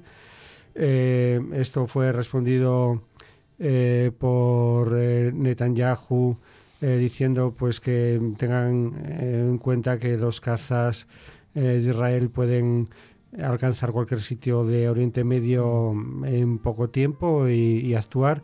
Y por otra parte el gobierno iraní diciendo que mm, si quieren en media hora pueden acabar con Israel. Y entonces, bueno, es un, es un asunto como ya conocido, que en el año 2015 pensábamos que se iba a terminar para siempre, pero que vuelve a reverdecer y que mm, realmente es preocupante, em, sobre todo porque Oriente Medio, como sabemos, es un, polvorín eh, que puede estallar en, cualquier momento y estamos hablando de posibles armas eh, nucleares y un contexto, además, en que bueno, Donald Trump eh, de diplomático tiene poco, también se ha visto con este afer con el, el, embajador de, de, Reunido, de Reino Unido en Estados Unidos. Y bueno, pues em, creo que esto va a tener mucho recorrido durante el verano, desgraciadamente. Y de hecho va a ser uno de los retos que va a tener eh, el actual ministro de Exteriores en funciones, eh, Borrell, cuando, cuando se convierta en el nuevo jefe de la diplomacia europea. Exactamente, porque ya en las, conversa bueno, las conversaciones o en las reuniones que, mm. que ha habido ha tenido un papel importante en la actual jefa de la diplomacia y pronto será sustituida por, eh, por Borrell y es un papel eh, muy difícil porque, mm, bueno, Irán cuando dice que, que la Unión Europea tiene que convencer a Estados Unidos para que vuelva al tratado y que si no eh, va a, hacer más presión a su vez sobre la Unión Europea, pues es también como pedir algo imposible, ¿no? 60 días ha dado para aliviar esas sanciones en su contra o va a continuar con el proceso de enriqueciendo, uranio hasta llegar al 20%. Entonces un retroceso al año 2005 y al, año 2015 y bueno, una nueva amenaza nuclear. Eh, Oscar, ¿Qué te llama la atención? ¿Qué sugieres? ¿Qué propones? Em, ¿Qué tema quieres comentar? Pues eh, en relación con lo que estábamos hablando, em, he leído en los últimos días eh, dos eh, artículos o un artículo y una crónica sobre la actuación de Bon Jovi en, en España el artículo es anterior a su actuación. Eh, decía este artículo que había sospechas de que en su gira europea estaba utilizando playback en algunas fases del concierto porque le fallaba la voz y que esto eh, era relativamente eh, habitual en los conciertos de, heavy y, bueno y de otros tipos de, música. Entonces he tenido la curiosidad de leer la crónica y eh, según la crónica, efectivamente, eh, si no utilizó playback, lo que hizo fue, eh, digamos, desaparecer cuando en las canciones más conocidas se llegaba al estribillo. Como lo canta todo el mundo, pues ahí no se bueno, es un, viejo, truco que usan muchos. Efectivamente, la debilidad de... Eh, Ponen el micrófono así al público y se ahorran los momentos más complicados. Eh, en cualquier caso, con cierta ironía, el cronista eh, pues relataba cómo Bon Jovi se entregó para tapar esa, esa debilidad. Y también eh, hizo que, nos fijáramos los lectores en otro detalle, y es que desde antes, bastante antes del concierto, eh, empezó a funcionar la máquina publicitaria, de tal forma que aparecían en unos eh, vídeos llamadas a consumir desde una entrada para el siguiente concierto hasta una chapa con el nombre de Bon Jovi, en fin, cosas por el estilo, ¿no? Eh, entonces el cronista se había fijado en lo bien diseñado que estaba el concierto a efectos eh, comerciales. Eh, bueno, y esto pues digamos que interpela a la filosofía del, del rock, a sus orígenes. Em, Hombre, Bon Jovi nunca fue un artista así muy antisistema, digamos, ¿no? Muy reivindicativo, que digamos. ¿Y el rock? El rock eh, depende. Depende, claro, de todo. Mira U2, U2 no son precisamente tampoco... Mira, mira Neil Young. Por ejemplo. Neil Young, claro. Sí, sí, sí. ¿Tú has visto a Neil Young aporrear la guitarra? Hombre, claro, claro, claro y, la porrea con saña y, es uno de los de, los eh, referentes, de los iconos en ese aspecto. Sí, sí, sí. Bueno, pero eh, es, sí, es canción, sí, es canción protesta, por así decir, si quieres. Eh, uno, de los, uno de los hombres que más conoce el negocio de la música y que sobre todo más eh, negocio genera a su alrededor, es también un tipo que se le considera como referencia de la clase obrera, que es Bruce Springsteen, ¿no? Por sus letras, por su también manera de, trabajar, por determinados gestos, y es un tipo que se ha hecho multimillonario, eh, a él y a los de a su alrededor en la música, ¿no? Entonces, bueno, hay ciertas contradicciones ahí, ¿no? Pero... Hombre, hay contradicciones gravísimas. Ah. Pero yo creo que, o sea, verdaderamente la cuestión, una de las, uno de los temas Ahora, yo, yo distinguiría, yo distinguiría, perdona, los géneros. Yo creo que creo que aquí los géneros no tienen nada que ver, porque hay grupos, eh, no sé, pues de heavy metal, que se supone que es mm. también a lo mejor uno de los se supone, repito, géneros más antisistemas. Hay grupos de heavy metal, Metallica, por ejemplo, hace un par de meses, no sé dónde actuó, que había tenías que pagar una pasta para estar delante. Cuando lo más democrático en un concierto es que los que estén delante sean básicamente los que más tiempo hayan esperado, ¿no? Para, para estar delante porque sean los aficionados más fieles a su grupo, ¿no? No, claro, pero si puedes si tienes que si te interesa ponerte delante y tienes dinero y puedes pagarlo y te dejan pagarlo. Es que al final pero ahí estás haciendo estás privilegiando a los ricos, ¿no? Se estratifica. Claro. De una manera u otra. Claro, es que es que lo que es un súper negocio un negocio brutal. Precisamente eso, eso esos, esos egipcios pujando las piedras eh, eh, en, las pirámides. Yo pensaba después el efecto que tiene, por ejemplo, cuando vino Bon Jovi aquí a, hostia, este que decíamos antes, eh, Bruce Sprinting, a Gijón, o los Rolling, qué sé yo, el efecto que produce un cantante de estos en, en, un concierto de miles y miles de personas, ¿no? Mover a toda esa gente al unísono. Yo me acuerdo que Gustavo Bueno, no sé si sabéis, tiene 12 conferencias aquí en el, en el Conservatorio de aquí de Oviedo, en los años 2008, 2010, por ahí, 2006, 2007.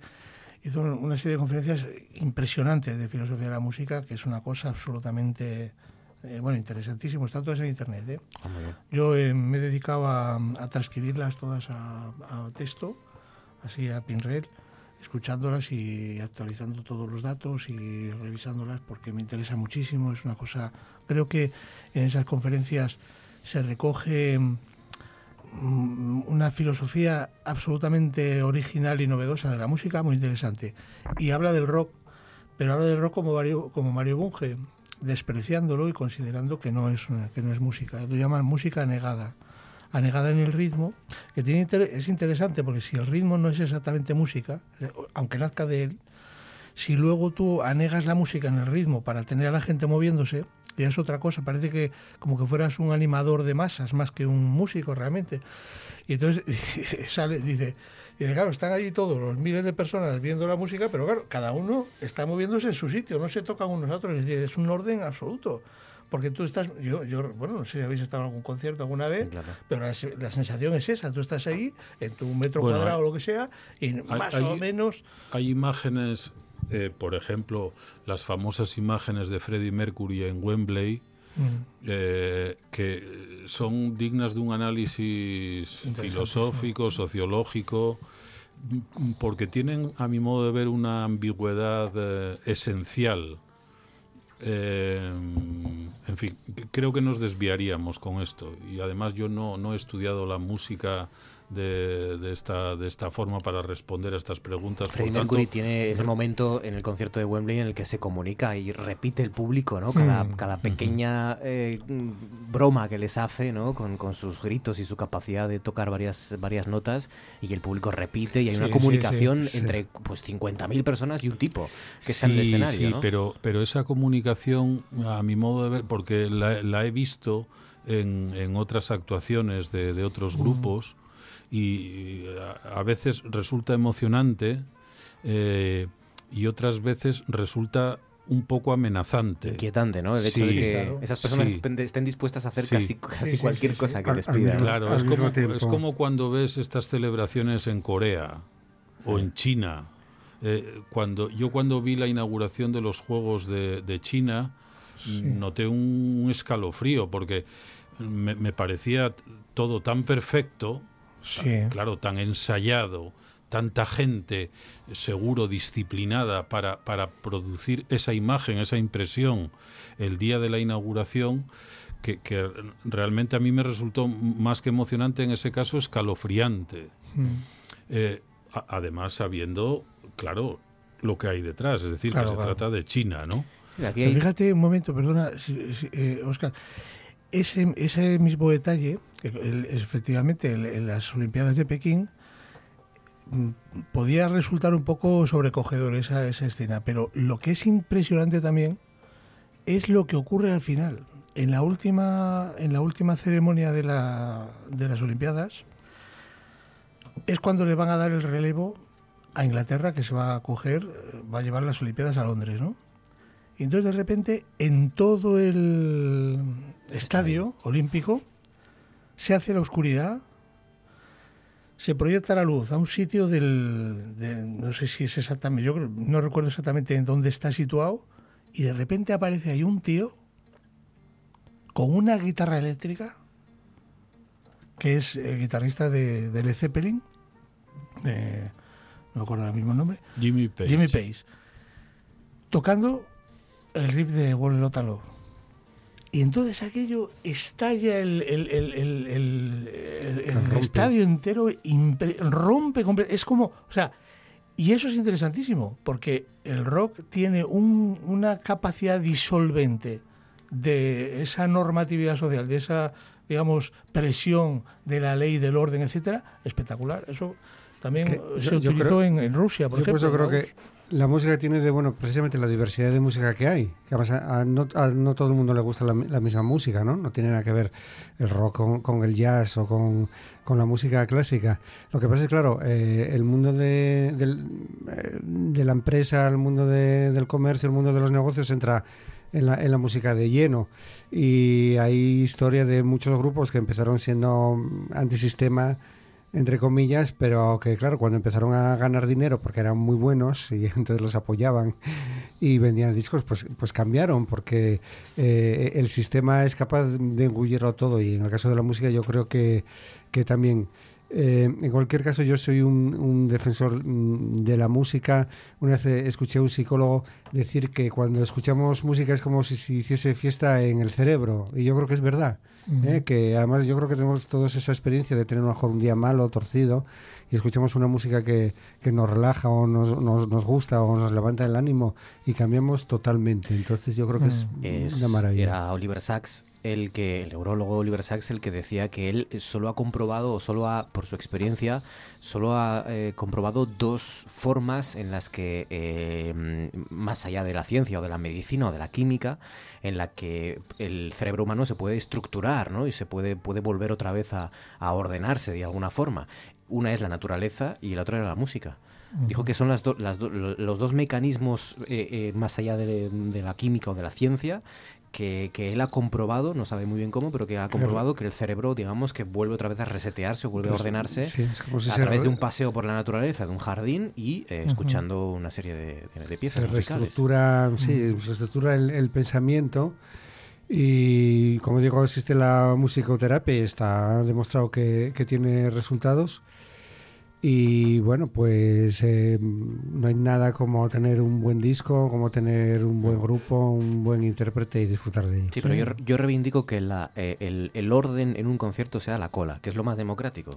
Si quieres, ah, bueno, sí. tienes que ir un día antes. Bueno, eso es igual que el, no pagando. Eh, joder, los, los sitios estos donde están las, como las atracciones en los ¿cómo se llama? En los parques de temáticos, sí. En los parques de, nunca voy. En los parques de atracciones.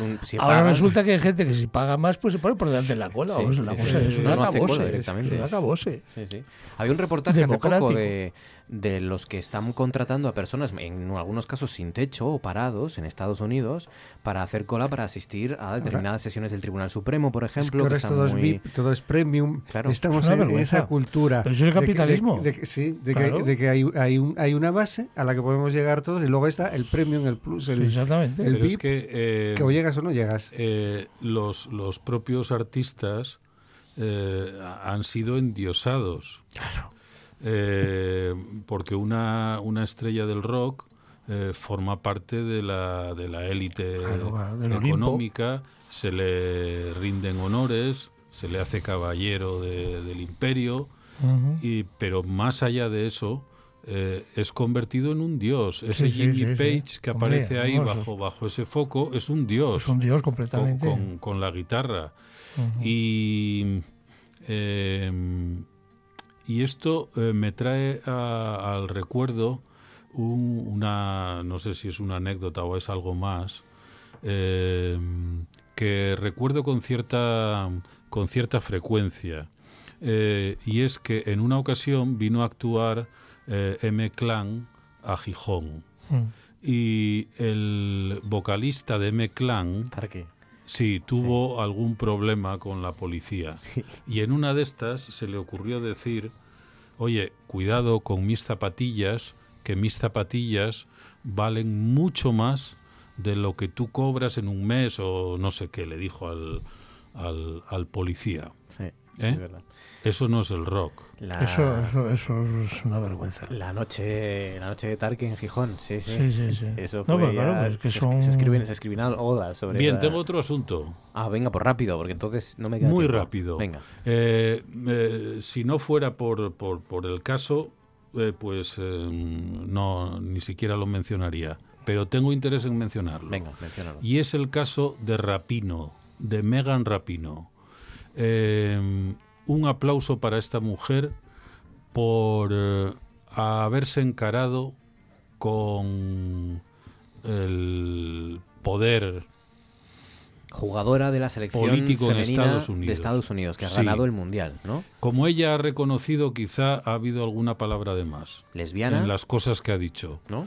Pero, eh, pero hay que rendirse ante la firmeza con la que esta mujer ha defendido sus actitudes y la irreverencia que ha demostrado ante eh, la Casa Blanca. Pues eh, a veces eh, uno echa un poco de menos cierta irreverencia ante el comportamiento de los políticos, por ejemplo, en, en España. Es decir, tenemos una actitud a veces, pienso yo, demasiado deferente, inmerecidamente deferente hacia eh, eh, nuestra clase política.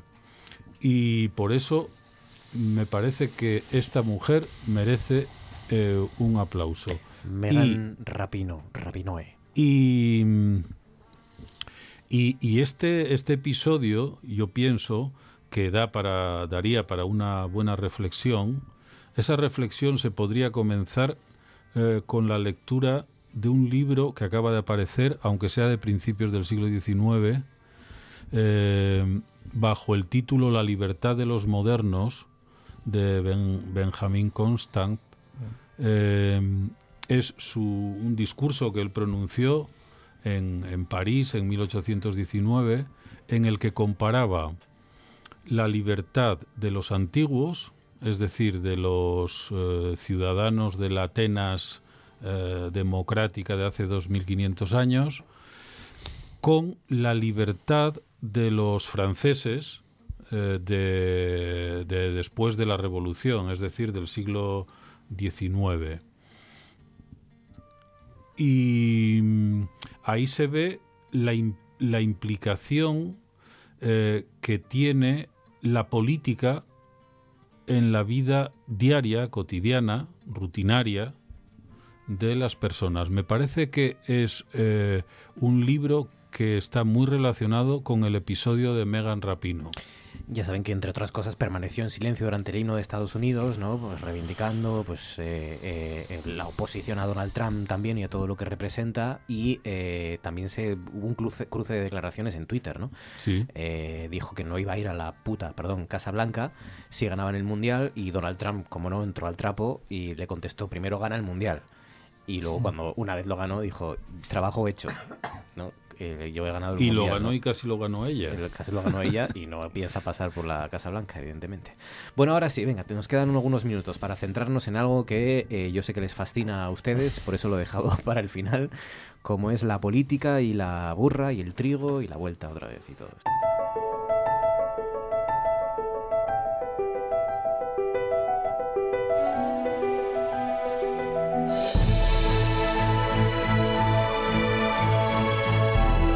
Esto es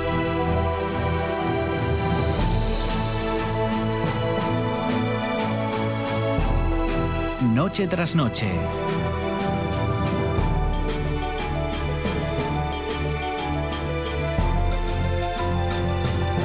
Con Marcos Vega.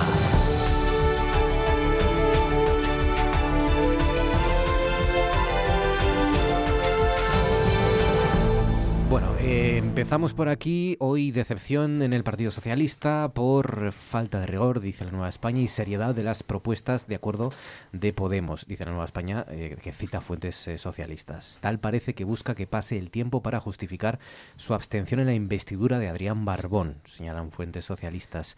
Según dice la Nueva España, PSOE y Podemos negocian en Asturias, han alcanzado acuerdos en cuatro comunidades, en eh, Comunidad Valenciana, Baleares, Navarra y Canarias, si no recuerdo mal. En La Rioja y Aragón todavía no. Eh, amenaza de bloqueo. Eh, aquí eh, hay un inminente acuerdo también entre PSOE e Izquierda Unida. Esto parecía más o menos hecho o al menos encaminado ¿no? para investir a Barbón. han acercado posturas esta tarde ambas formaciones y en las próximas horas parece que se va a concretar ese, ese acuerdo, repito, entre Izquierda Unida y Partido Socialista.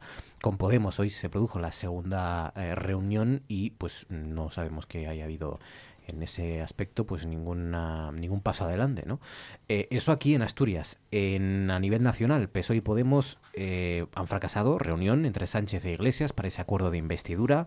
Iglesias ha reclamado una vicepresidencia, según también fuentes socialistas, aunque luego Podemos ha negado que, que esto haya sido así, que, que Pablo Iglesias haya exigido o reclamado una vicepresidencia para apoyar la investidura de Pedro Sánchez. Eh, a esto se le puede sumar, si queréis, la investidura en Madrid sin candidato mañana, porque ha fracasado la reunión in extremis hoy entre, entre los tres, entre PP, Ciudadanos y Vox. Y a esto podéis sumar lo que queráis, porque también hay varios ejemplos, en Murcia, en fin. Em, ¿Cómo afecta, pensáis, todo este bloqueo, estas reuniones, estas, este cruce de declaraciones, además utilizándonos a los medios de comunicación? Eh, ¿Cuál es la reacción, pensáis, de los ciudadanos? ¿Es culpa del sistema, de los ciudadanos, de los protagonistas, de los representantes públicos? ¿Y si habría que pensar ya en reformar el sistema? Hoy ha sido el propio, el propio Pablo Casado, en la comparecencia después de esa reunión, el que le ha propuesto, ha dicho que le ha propuesto a Sánchez una prima de 50 escaños para el ganador de las elecciones, para evitar así los bloqueos. Es decir, que la primera fuerza, en este caso sería el PSOE, automáticamente se le sumará 50 escaños más, ¿no? Es un mecanismo que creo que está en Grecia, más o menos. Hay una opción en, Grecia, ¿no? Puede haber la segunda vuelta, puede haber, bueno, varios mecanismos. Pero ¿estamos ya ante eso? ¿Pensáis que estamos ante un escenario de tener que cambiar el sistema para que no lleguemos a bloqueo tras bloqueo después de cada elección, Pablo? Bueno, a mí lo que me parece extraño es que resulte tan difícil, digamos, eh, alcanzar pactos de gobierno eh, entre partidos distintos. Eh, por un lado, por el hecho de que esos partidos que suelen negociar entre sí, con los que, tienen tantos problemas, al mismo tiempo se identifican con zonas ideológicas, en, principio, congruentes entre los dos. Son los de izquierda, por ejemplo, en este caso estamos Podemos y, y el PSOE pues son partidos que están dentro del ámbito de la izquierda. En principio, si hay una congruencia ideológica de base, pues no entiendo por qué no puede haber una, una, una negociación más o menos razonable y llevadera.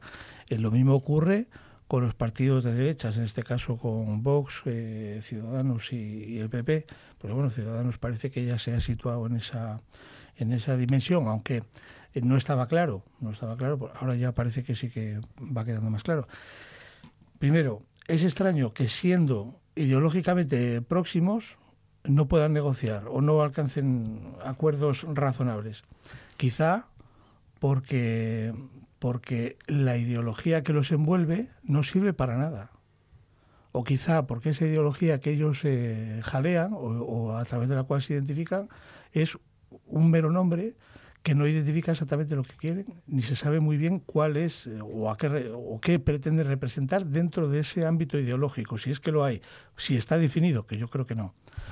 Y segundo, me parece también muy raro que, y es extraño también, que siendo el abanico de posibilidades de acción política de los políticos actuales, por ejemplo en España y en las regiones, tan limitado desde el punto de vista económico y desde el punto de vista también social e ideológico, siendo tan limitado el ámbito de posibilidades que un político tiene para modificar o cambiar o hacer política efectiva y real, en, un contexto de Europa, en un contexto eh, claramente ya ideológicamente muy definido, con un pensamiento muy uniforme y único que lo envuelve todo y que nos identifica a todos y que además actúa de una manera moralmente muy restrictiva, yo creo, es decir, que habiendo, siendo tan difícil o habiendo tan poco margen para la acción política y habiendo tanta identificación ideológica entre los partidos que no llegan a acuerdos, verdaderamente es una cosa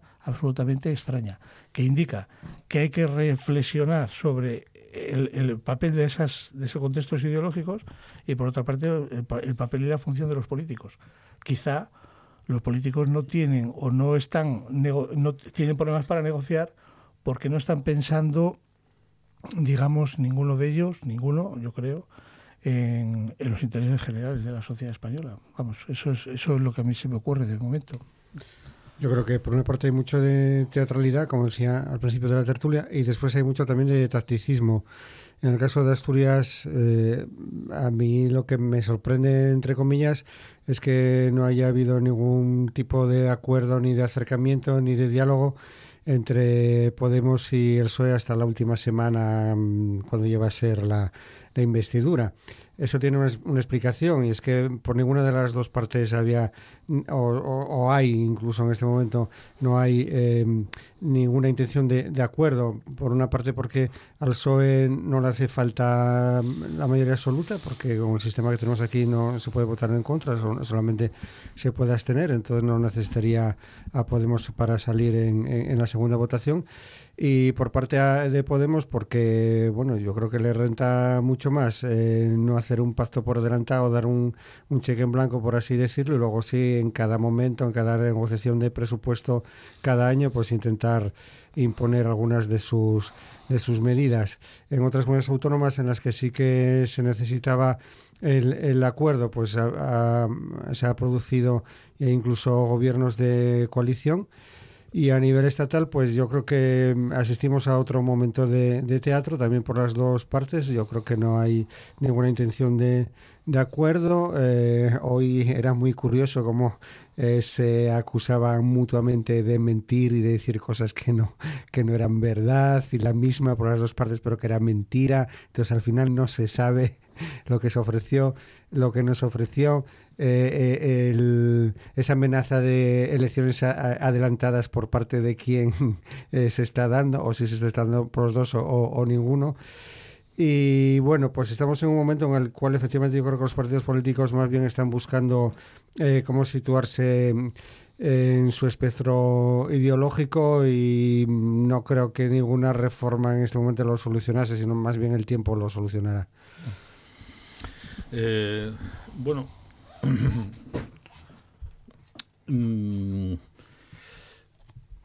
empezando por el final de, las cuestiones que tú has planteado, eh, porque por lo demás está casi todo, casi todo dicho. Em, eh, hay dos propuestas de reforma e institucional aparte de las reformas del sistema electoral que en este caso eh, hay que tener en cuenta, no hay que olvidar que durante todos estos años, incluso cuando se ha preguntado en alguna encuesta a los españoles si eran partidarios de reformar el sistema electoral, una amplia mayoría decía que sí, respondía que sí. Lo que no está claro es que, más bien está claro lo contrario, que estuvieran pensando en la misma reforma electoral. En unos casos, eh, en el caso, por ejemplo, del Partido Popular, pues defiende que el más votado eh, pueda gobernar sin obstáculo directamente, eh, pero hay otros partidos que sostienen que el defecto de nuestro sistema electoral es que tiene efectos desproporcionales y, por tanto, eh, habría que reformarlo, pero para hacerlo más proporcional, lo que eh, supondría una mayor fragmentación y una mayor dificultad para eh, formar gobierno. Entonces, hay dos sistemas en Europa. Uno es el que tú has mencionado, directamente al partido más votado, darle una prima suficiente para que disponga de una mayoría parlamentaria y entonces se acaba el problema, pero ahí aparece otro problema, y es la legitimidad de la victoria, eh, digamos, política, electoral, ¿no? Y, en España hay que recordar que tenemos una historia de fraudes y delitos electorales eh, muy, muy amplia. Y precisamente en estos años que llevamos de democracia, si alguna cosa hemos hecho bien, entre ellas está el que nuestros, eh, nuestras elecciones han sido limpias. Se puede discutir sobre el sistema electoral, pero tenemos la seguridad, la garantía de que no ha habido fraude, por ejemplo, en el recuento de los votos, porque los partidos tienen la posibilidad de controlar el escrutinio para que no haya eh, fraude como hubo durante la restauración, incluso durante la Segunda República. Y hay otro caso que es el de encargar directamente al partido ganador que forme gobierno sin hacerlo pasar por una investidura. Eh, claro, eh, el riesgo que se produce ahí es que ese gobierno dure poco, porque en algún momento... Moción de censura. Efectivamente. Eh, la oposición lo, eh, lo derribe.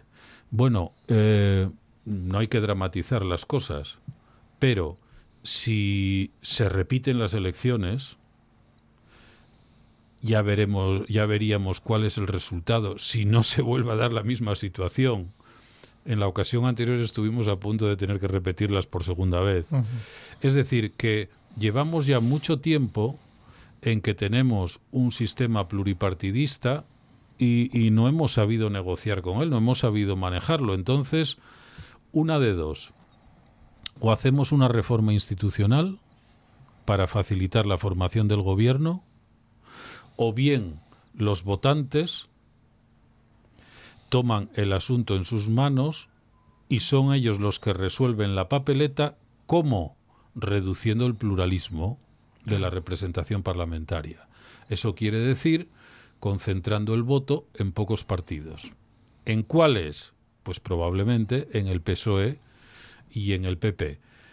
Una perspectiva que no hay que descartar, que tanto Podemos como Ciudadanos eh, pues experimenten un reflujo. Aunque hay que pensar que estos dos partidos tienen un electorado joven que muestra un rechazo fuerte hacia los partidos clásicos y que por tanto no, no van a cambiar su voto de la noche a la mañana. Es decir, que eh, aunque son jóvenes, son votantes resistentes ellos pueden cambiar de voto, pero eso no quiere decir que en las siguientes elecciones, si, si se repiten en noviembre, veamos cómo el voto al PSOE y al PP se dispara. No creo que eso eh, vaya a suceder. Tendría que haber mucha desesperación en la sociedad española y yo creo que lo que hay sobre todo es resignación. Ahora, hay una pregunta que nos tenemos que plantear. Cuando llegamos a una situación como esta, en que vemos que los políticos no son capaces de ofrecernos lo que nos deben, que en este caso es un gobierno,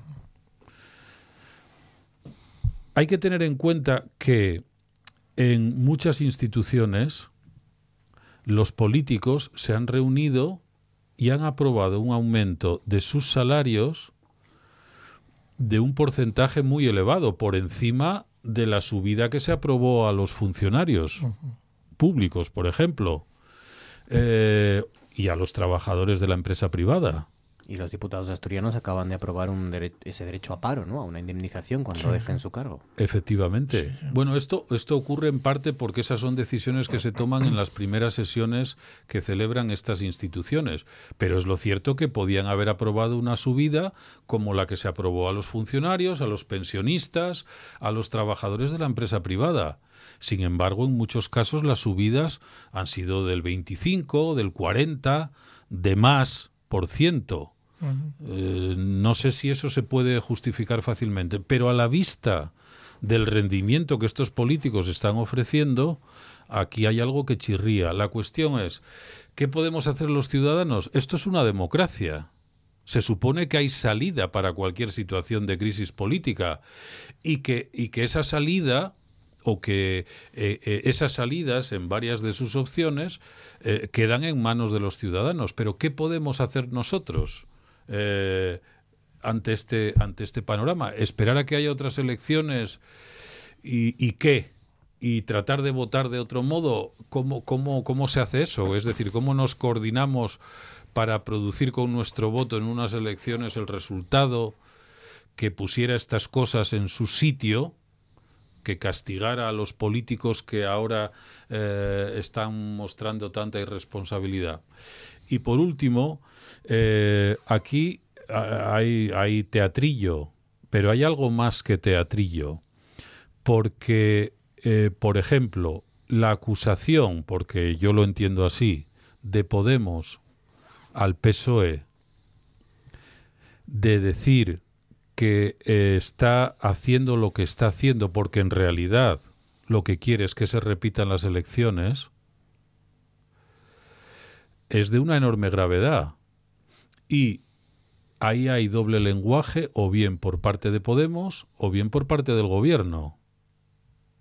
Pero uno de los dos eh, nos está engañando. Pero lo han dejado em, caer los dos en algún momento durante esta semana. Sí, dejarlo caer, nosotros eso ya lo entendemos. Sí, sí, sí, ¿Qué es dejarlo caer?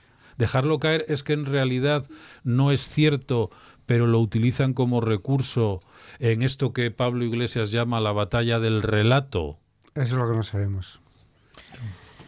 Pues el tiempo nos lo dirá, espero. 8 sobre las 11. Viene Georgina con los restos.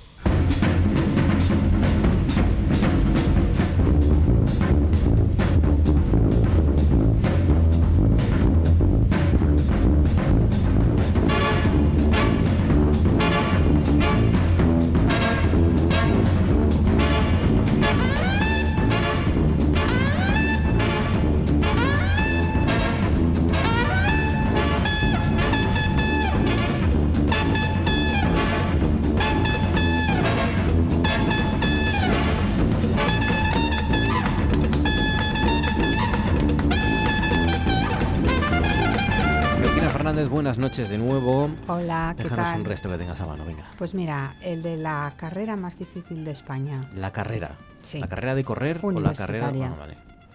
Pues es eh, Ingeniería de Computadores eh, y se cursa en la Universidad de Málaga. Ah.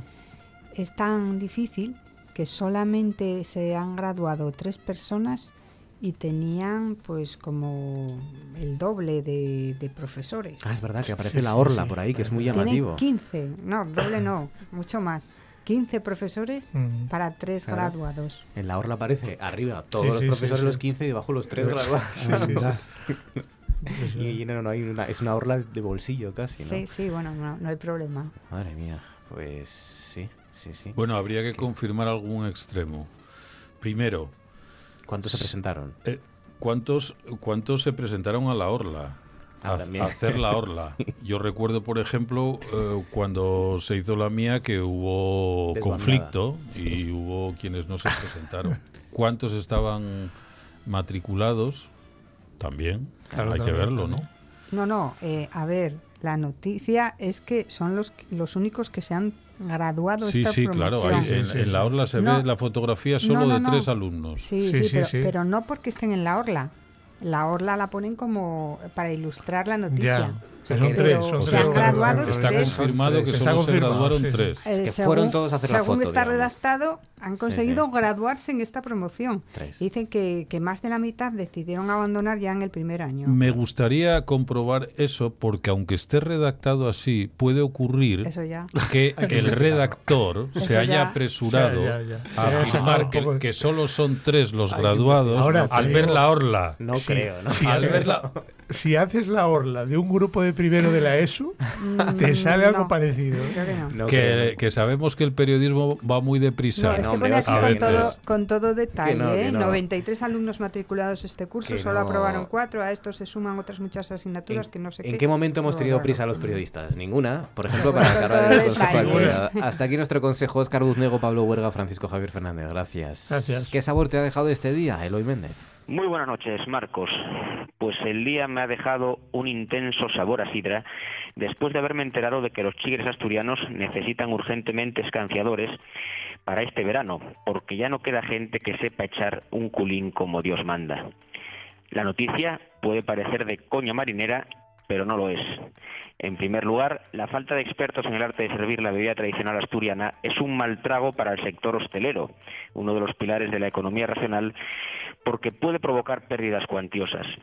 Y por otra parte, demuestra que estamos en un lugar donde el mercado laboral anda manga por hombro.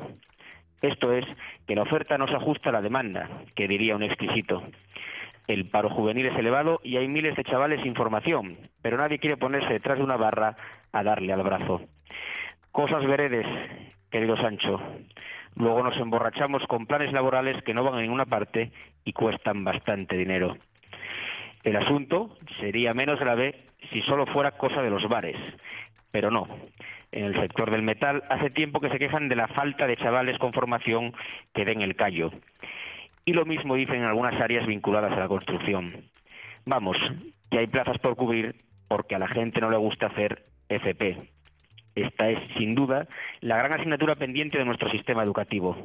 Hay que acabar, como sea, con esa absurda idea de que para ser algo hay que ser licenciado o ahora graduado.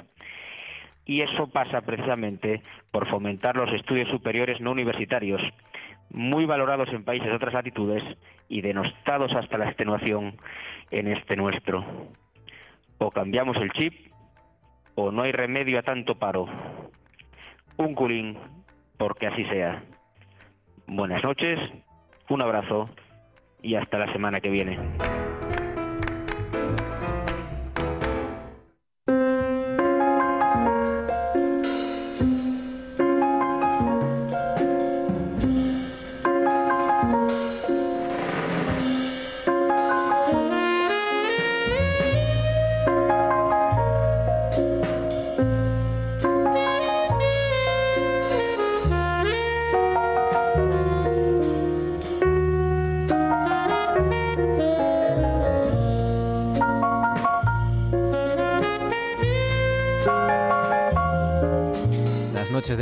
Encanta venir aquí porque uno, por ejemplo, dice, camarero lo de siempre, por favor.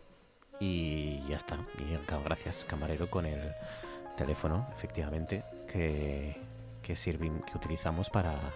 Sí, camarero, el negro, el negro, el de góndola. Es, es, Me traía el teléfono móvil y no. pero aquí ha entrado un teléfono móvil en este antro. de esos de. Un Alcatel. Ah, de eso es el zapatófono, vamos. El Alcatel One Touch. One Touch. Que es el móvil que muchos han usado. Buenas noches. Por ejemplo, Arancha Margolles, buenas noches. Buenas noches. Yo estoy seguro que tú usaste un Alcatel One Touch, One Touch. El mío era azul marino. ¿Ves? Azul marino. Claro, yo tenía el amarillo, había un amarillo por ahí, creo. El amarillo. Oh, pero el amarillo era, era muy guay, el, amarillo. era, molongui. Un amarillo que no era ni mostaza ni nada, o sea, era fosforito. ahí está. Lo que ligué yo, Margolles, con ese móvil amarillo, vamos, fue el momento ya de álgido, de ligue. No, no me 15 años. ¿Y y te acuerdas, verdad, que había uno que era transparente? Ah, no, había uno transparente también, se veían las tripas. Había uno transparente. Lo que pasa es que aquello era como el billete de 500 euros porque era lo que más molaba del mundo, pero nunca nadie veía uno en. Nadie lo había visto, ¿no? Está bien, está bien.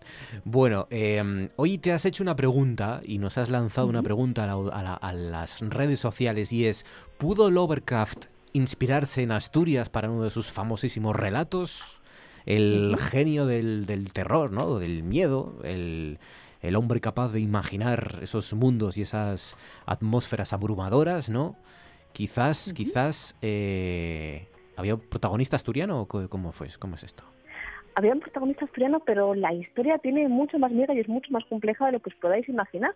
Efectivamente, Lovecraft, ese gran renovador del género de terror, ¿no? que, que estaba bueno, pues un poco instalado en el género gótico sin moverse un poco a principios del siglo XX hasta que llega él y lo revoluciona todo, tiene atribuido, al menos atribuido, eh, y hay cierta polémica con ello, un relato, un relato que se publica en 1930 en la revista estadounidense Web Tales y que eh, es, la, revista en la que él publica sus primeros sus primeros relatos, ¿no? Y sus relatos más famosos, eh, entre ellos la llamada de Cthulhu, y en 1930 publica este relato que cuenta la vida de un tal Pánfilo de Zamacona y Núñez Hidalgo, hijo de Pedro e Inés y natural de Luarca. Pánfilo de Zamacona y Núñez, hijo de Pedro e Inés Hidalgo. vamos a dejarlo en Pánfilo, por favor. Eh, Pánfilo es un nombre que a mí me encanta personalmente. Pánfilo. Yo, yo no sé si realmente se inspiró en Asturias, pero la inspiración que tuvo que tener para llamar a un personaje Pánfilo Pánfilo es, Pánfilo es sinónimo de, de abobado, de, ¿no? Sí, de, vamos, lento. Sí, ¿no? Es un mm. pánfilo, es un, o un, un creído, un inocente, ¿no? Más bien, sí, algo así. Sí, más bien. Bueno, pero este, este era nombre de, de pila, Pánfilo. Sí. ¿Y Qué, qué, le pasaba a este Pánfilo? Pánfilo, al parecer, era un hombre eh, que en el siglo XVI, concretamente, nos cuenta Lovecraft en este relato, en el túmulo en 1532, bueno, pues sale de Luarca para ir hasta Estados Unidos eh, hasta América y bueno, pues le van a suceder una serie de cosas evidentemente muy extrañas como todo en los relatos de Lovecraft y va a acabar, digamos, que un poco mal al enfrentarse a ese mundo fantástico eh, que, que, nos narra que nos narra Lovecraft. Y hay otros datos además porque bueno eh, bueno el que se refiere a Asturias el que se refiere a Luarca bueno pues podría haber sido una simple casualidad, pero es que hay otros datos que parece que Lovecraft, o al menos quien hubiera escrito eso, que es la segunda parte de la polémica acerca de este relato, pudiera tener realmente un buen conocimiento de lo que era Asturias, porque Pánfilo de Zamacona y Núñez, y esto seguro que no os lo esperáis, según el relato, hablaba asturiano. O sea, según el propio relato de Lovecraft, eh, el, personaje en cuestión hablaba asturiano. Efectivamente, eh, nos dice eh, que bueno que cuando Pánfilo en sus aventuras, ¿no? Bueno, pues se va a, investigar nuevos mundos y se topa con unos extraños habitantes de un mundo subterráneo que evidentemente se los van a hacer pasar canutas, nos dicen, y leo literalmente, que intenta comunicarse con ellos en dialecto huichita, azteca, español, francés y otras lenguas latinas, añadiendo posteriormente balbuceos de griego, gallego, portugués y del bable, dialecto campesino de su Asturias natal, todo cuanto fue capaz de recordar. Claro, ahí ya hay una concreción que cómo pudo Lovecraft saber que era Luarca, que Luarca estaba en Asturias y que en Asturias se hablaba asturiano. Madre mía, qué miedo nos estás dando, Muy completo era eso, ¿eh? O sea, el, su bable natal. O sea, ya sabía dónde había nacido este tipo. Nuestro padre. Claro, evidentemente es una cosa que eh, nos llama la atención, ¿no? Bueno, acerca de este relato del túmulo hay mil teorías, evidentemente muchos han escrito acerca de la obra de Lovecraft y hay mil teorías. Hay una teoría que dice que Lovecraft, bueno, que pudiera haber conocido quizás a un inmigrante asturiano que lo sabía a millares y, haberse inspirado en ese personaje para, eh, para escribir acerca de, de Pánfilo de Zamacona, pero hay un personaje, un tercer personaje en medio de todo este meollo, de toda esta historia, eh, que también pudo haber tenido algo que ver y era una mujer. Respondía el nombre de Cealia Bishop y parece ser, dicen algunos autores, que pudiera haber sido ella la que bajo el nombre de Lovecraft escribiera realmente este relato y entonces ahí pues igual la historia ya no se nos va dibujando un poco más porque Cealia Bishop tampoco que sepamos tenía ninguna relación con Asturias pero sí que tenía ciertas aficiones que le podían haber hecho conocer un poco más Asturias. Ah, mira, o sea que igual la autoría no es del propio Lovecraft, que ahora uno piensa, bueno, que un tipo de Providence, que, que, sentido tiene, ¿no? en el siglo, bueno, fin, sí, siglo XX, principios del siglo XX, qué vínculo puede tener con, con Luarca o con, Asturias, ¿no? No es fácil, ¿no? Pero Celia, Cealia, perdón, Cealia Bishop, esta mujer sí que tiene alguna conexión con nuestro Pánfilo pudo, pudo quizás haber tenido. Lo primero de todo hay que explicar que Sealia Bishop, bueno, pues cómo llega, ¿no? A, hacer un relato que luego se le atribuye a Lovecraft. Bueno, pues en aquella época no sería nada raro tampoco que Sealia, que era bueno, pues una escritora aficionada, sí que es cierto que hay una cosa rara que no se le conocen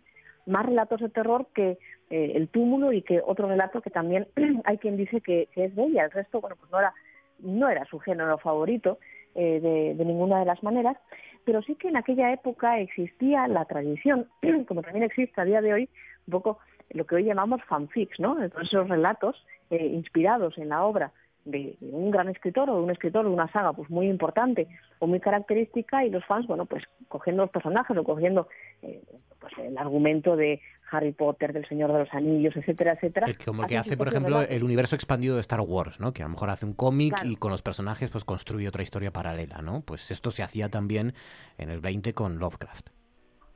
efectivamente, y Celia Bishop parece ser que pudo haber sido una de esas escritoras eh, que en homenaje a Lovecraft, eh, bueno, pues escribiera eh, una historia de lo que ya era el universo Lovecraft eh, ya, en, ya en aquellos tiempos, ese universo tan sumamente extraño y tan sumamente característico de Lovecraft.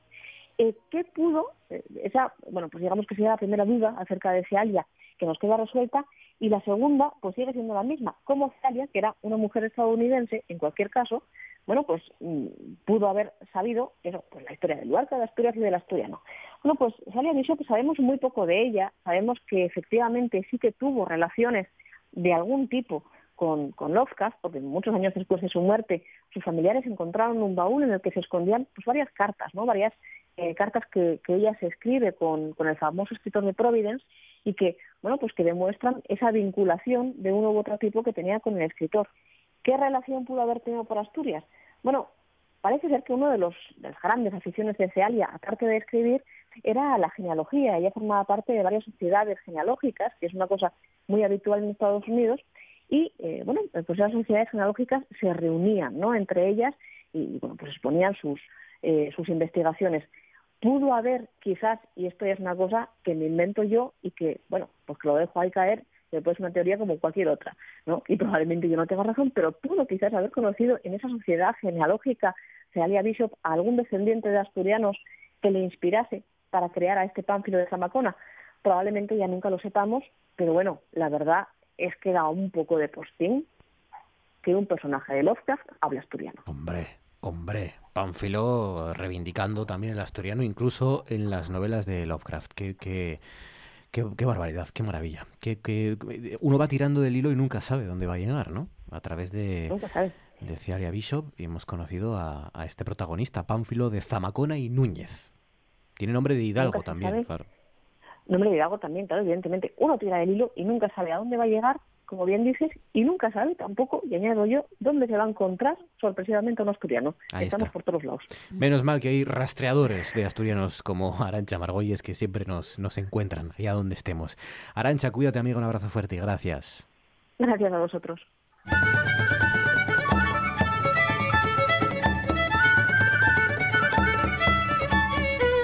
Esto es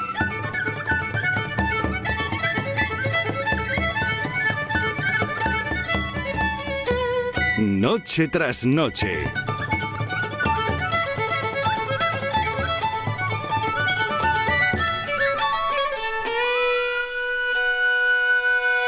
Antes de cerrar este programa, como siempre, abrimos espacio de denuncia espacio change.org, saludando a la autora de la petición de esta noche, ya es Lola García. Lola, buenas noches. Buenas noches. Lola es eh, viuda de una víctima de ETA y es autora, como digo, de esta, de esta petición que solicita que los hijos menores de víctimas del terrorismo y con secuelas psíquicas demostrables también sean considerados oficialmente víctimas del terrorismo. Eh, hemos ido ampliando, ¿no? La sociedad española ha ido, da la sensación, ampliando cada vez más el concepto de víctima del terrorismo, ¿no? A raíz de, muchas personas que eh, quedan en, situación de vulnerabilidad, ¿no? Porque eh, pues la banda terrorista asesina a alguno de sus familiares o de sus tutores y, quedan, pues eso, en ese, en esa, en ese estado de vulnerabilidad que el Estado debería eh, contrarrestar de alguna forma, ¿no? Por supuesto, han quedado muchas cosas en un limbo y hay una deuda enorme de grandes con las víctimas del terrorismo, pero no solamente con el tema este que yo vengo reivindicando hace mucho tiempo con mi hijo, sino otras cosas que nos hacen ser víctimas de segunda, de tercera o de cuarta categoría, porque no nos han dicho en ningún momento qué pasó con nuestros maridos, ninguna explicación, los terroristas no sabían dónde estaban, yo tengo un documento que ponen que estaba en busca y captura y mi hijo sabía dónde estaba el terrorista. O sea que han cometido negligencia tremenda, pero vamos, eh, el, tema de, mi hijo es muy importante porque habrá en España, y lo digo por estadísticas y porque está comprobado con, con la oficina del Ministerio, como mucho cinco chavales como mi hijo. O sea que no, no es una cantidad de criaturas que digan, mira, que están mal, no. Hay muchos que están en, los cuerpos de, la policía, de la Guardia Civil, otros que están trabajando, hay niños que han salido adelante por otras circunstancias. El, mi hijo mm, eh, lo pasó muy mal desde el principio porque yo creo que hay atentados y atentados mm, que son dantescos. Y mi hijo con cuatro años tuvo que ver, que yo todavía tengo grabada la mirada de mi hijo cuando miró hacia arriba para mí, cómo se suicidaba un compañero delante de los cuatro féretros. Eh, Esas son las, las consecuencias eh, de las que de las que habla ¿no? en la petición, con secuelas psíquicas no demostrables, es decir, es, es muy concreta la, muy, muy, muy demostrable que lo sabe el Ministerio, lo, sabe Hacienda, lo sabe... ¿Han tenido contestación, Lola, de, de, algún ministerio, de alguna administración pública?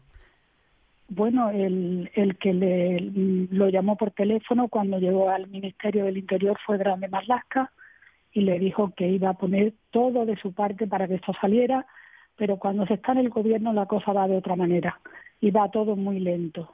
Yo, mm, vamos, he pedido ya una audiencia con él para ver cómo va esto y yo desde luego, si esto no va adelante rápido, yo estoy otra vez en la calle y estoy y padezco cáncer desde hace cuatro años y medio.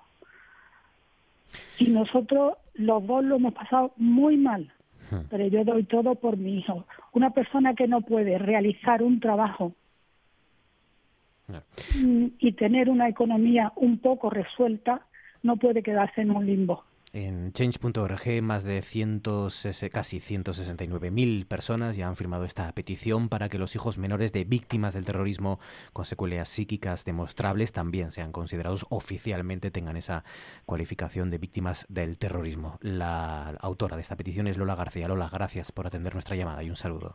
Muchísimas gracias, hijo. Adiós. Adiós. Con el espacio de denuncia nos vamos y también haciendo un recorrido a lo que nos deja la prensa y los titulares principales de este martes. Empezando por rtpa.es, dice prisión para uno de los detenidos por agredir al joven de Piedras Blancas. Los otros tres detenidos han quedado en libertad con medidas cautelares. La Nueva España dice el sector sidrero lanza un aviso. Se necesitan urgentemente escanciadores, chigreros y formadores. Se encuentran complicado conseguir personal profesional para esta tarea. Es un trabajo duro y la gente no lo quiere. El comercio titula El 66,5% de los estudiantes aprueba la EBAU de julio en Asturias. La nota media general ha sido de 5,1 y la puntuación más alta se ha situado en 9,35. Por último, la voz de Asturias titula Límite 24 horas. PSOE y Podemos siguen sin alcanzar un acuerdo. Ambas formaciones llegan a la víspera de la investidura de Adrián Barbón sin concretar un pacto. Y también dice inminente pacto entre PSOE e Izquierda Unida para investir a Barbón. Son las principales noticias, estas negociaciones que nos deja este martes. Gracias por habernos acompañado. Ya saben que la radio continúa, nosotros volvemos mañana a las nueve y media. Gracias por su confianza y hasta entonces.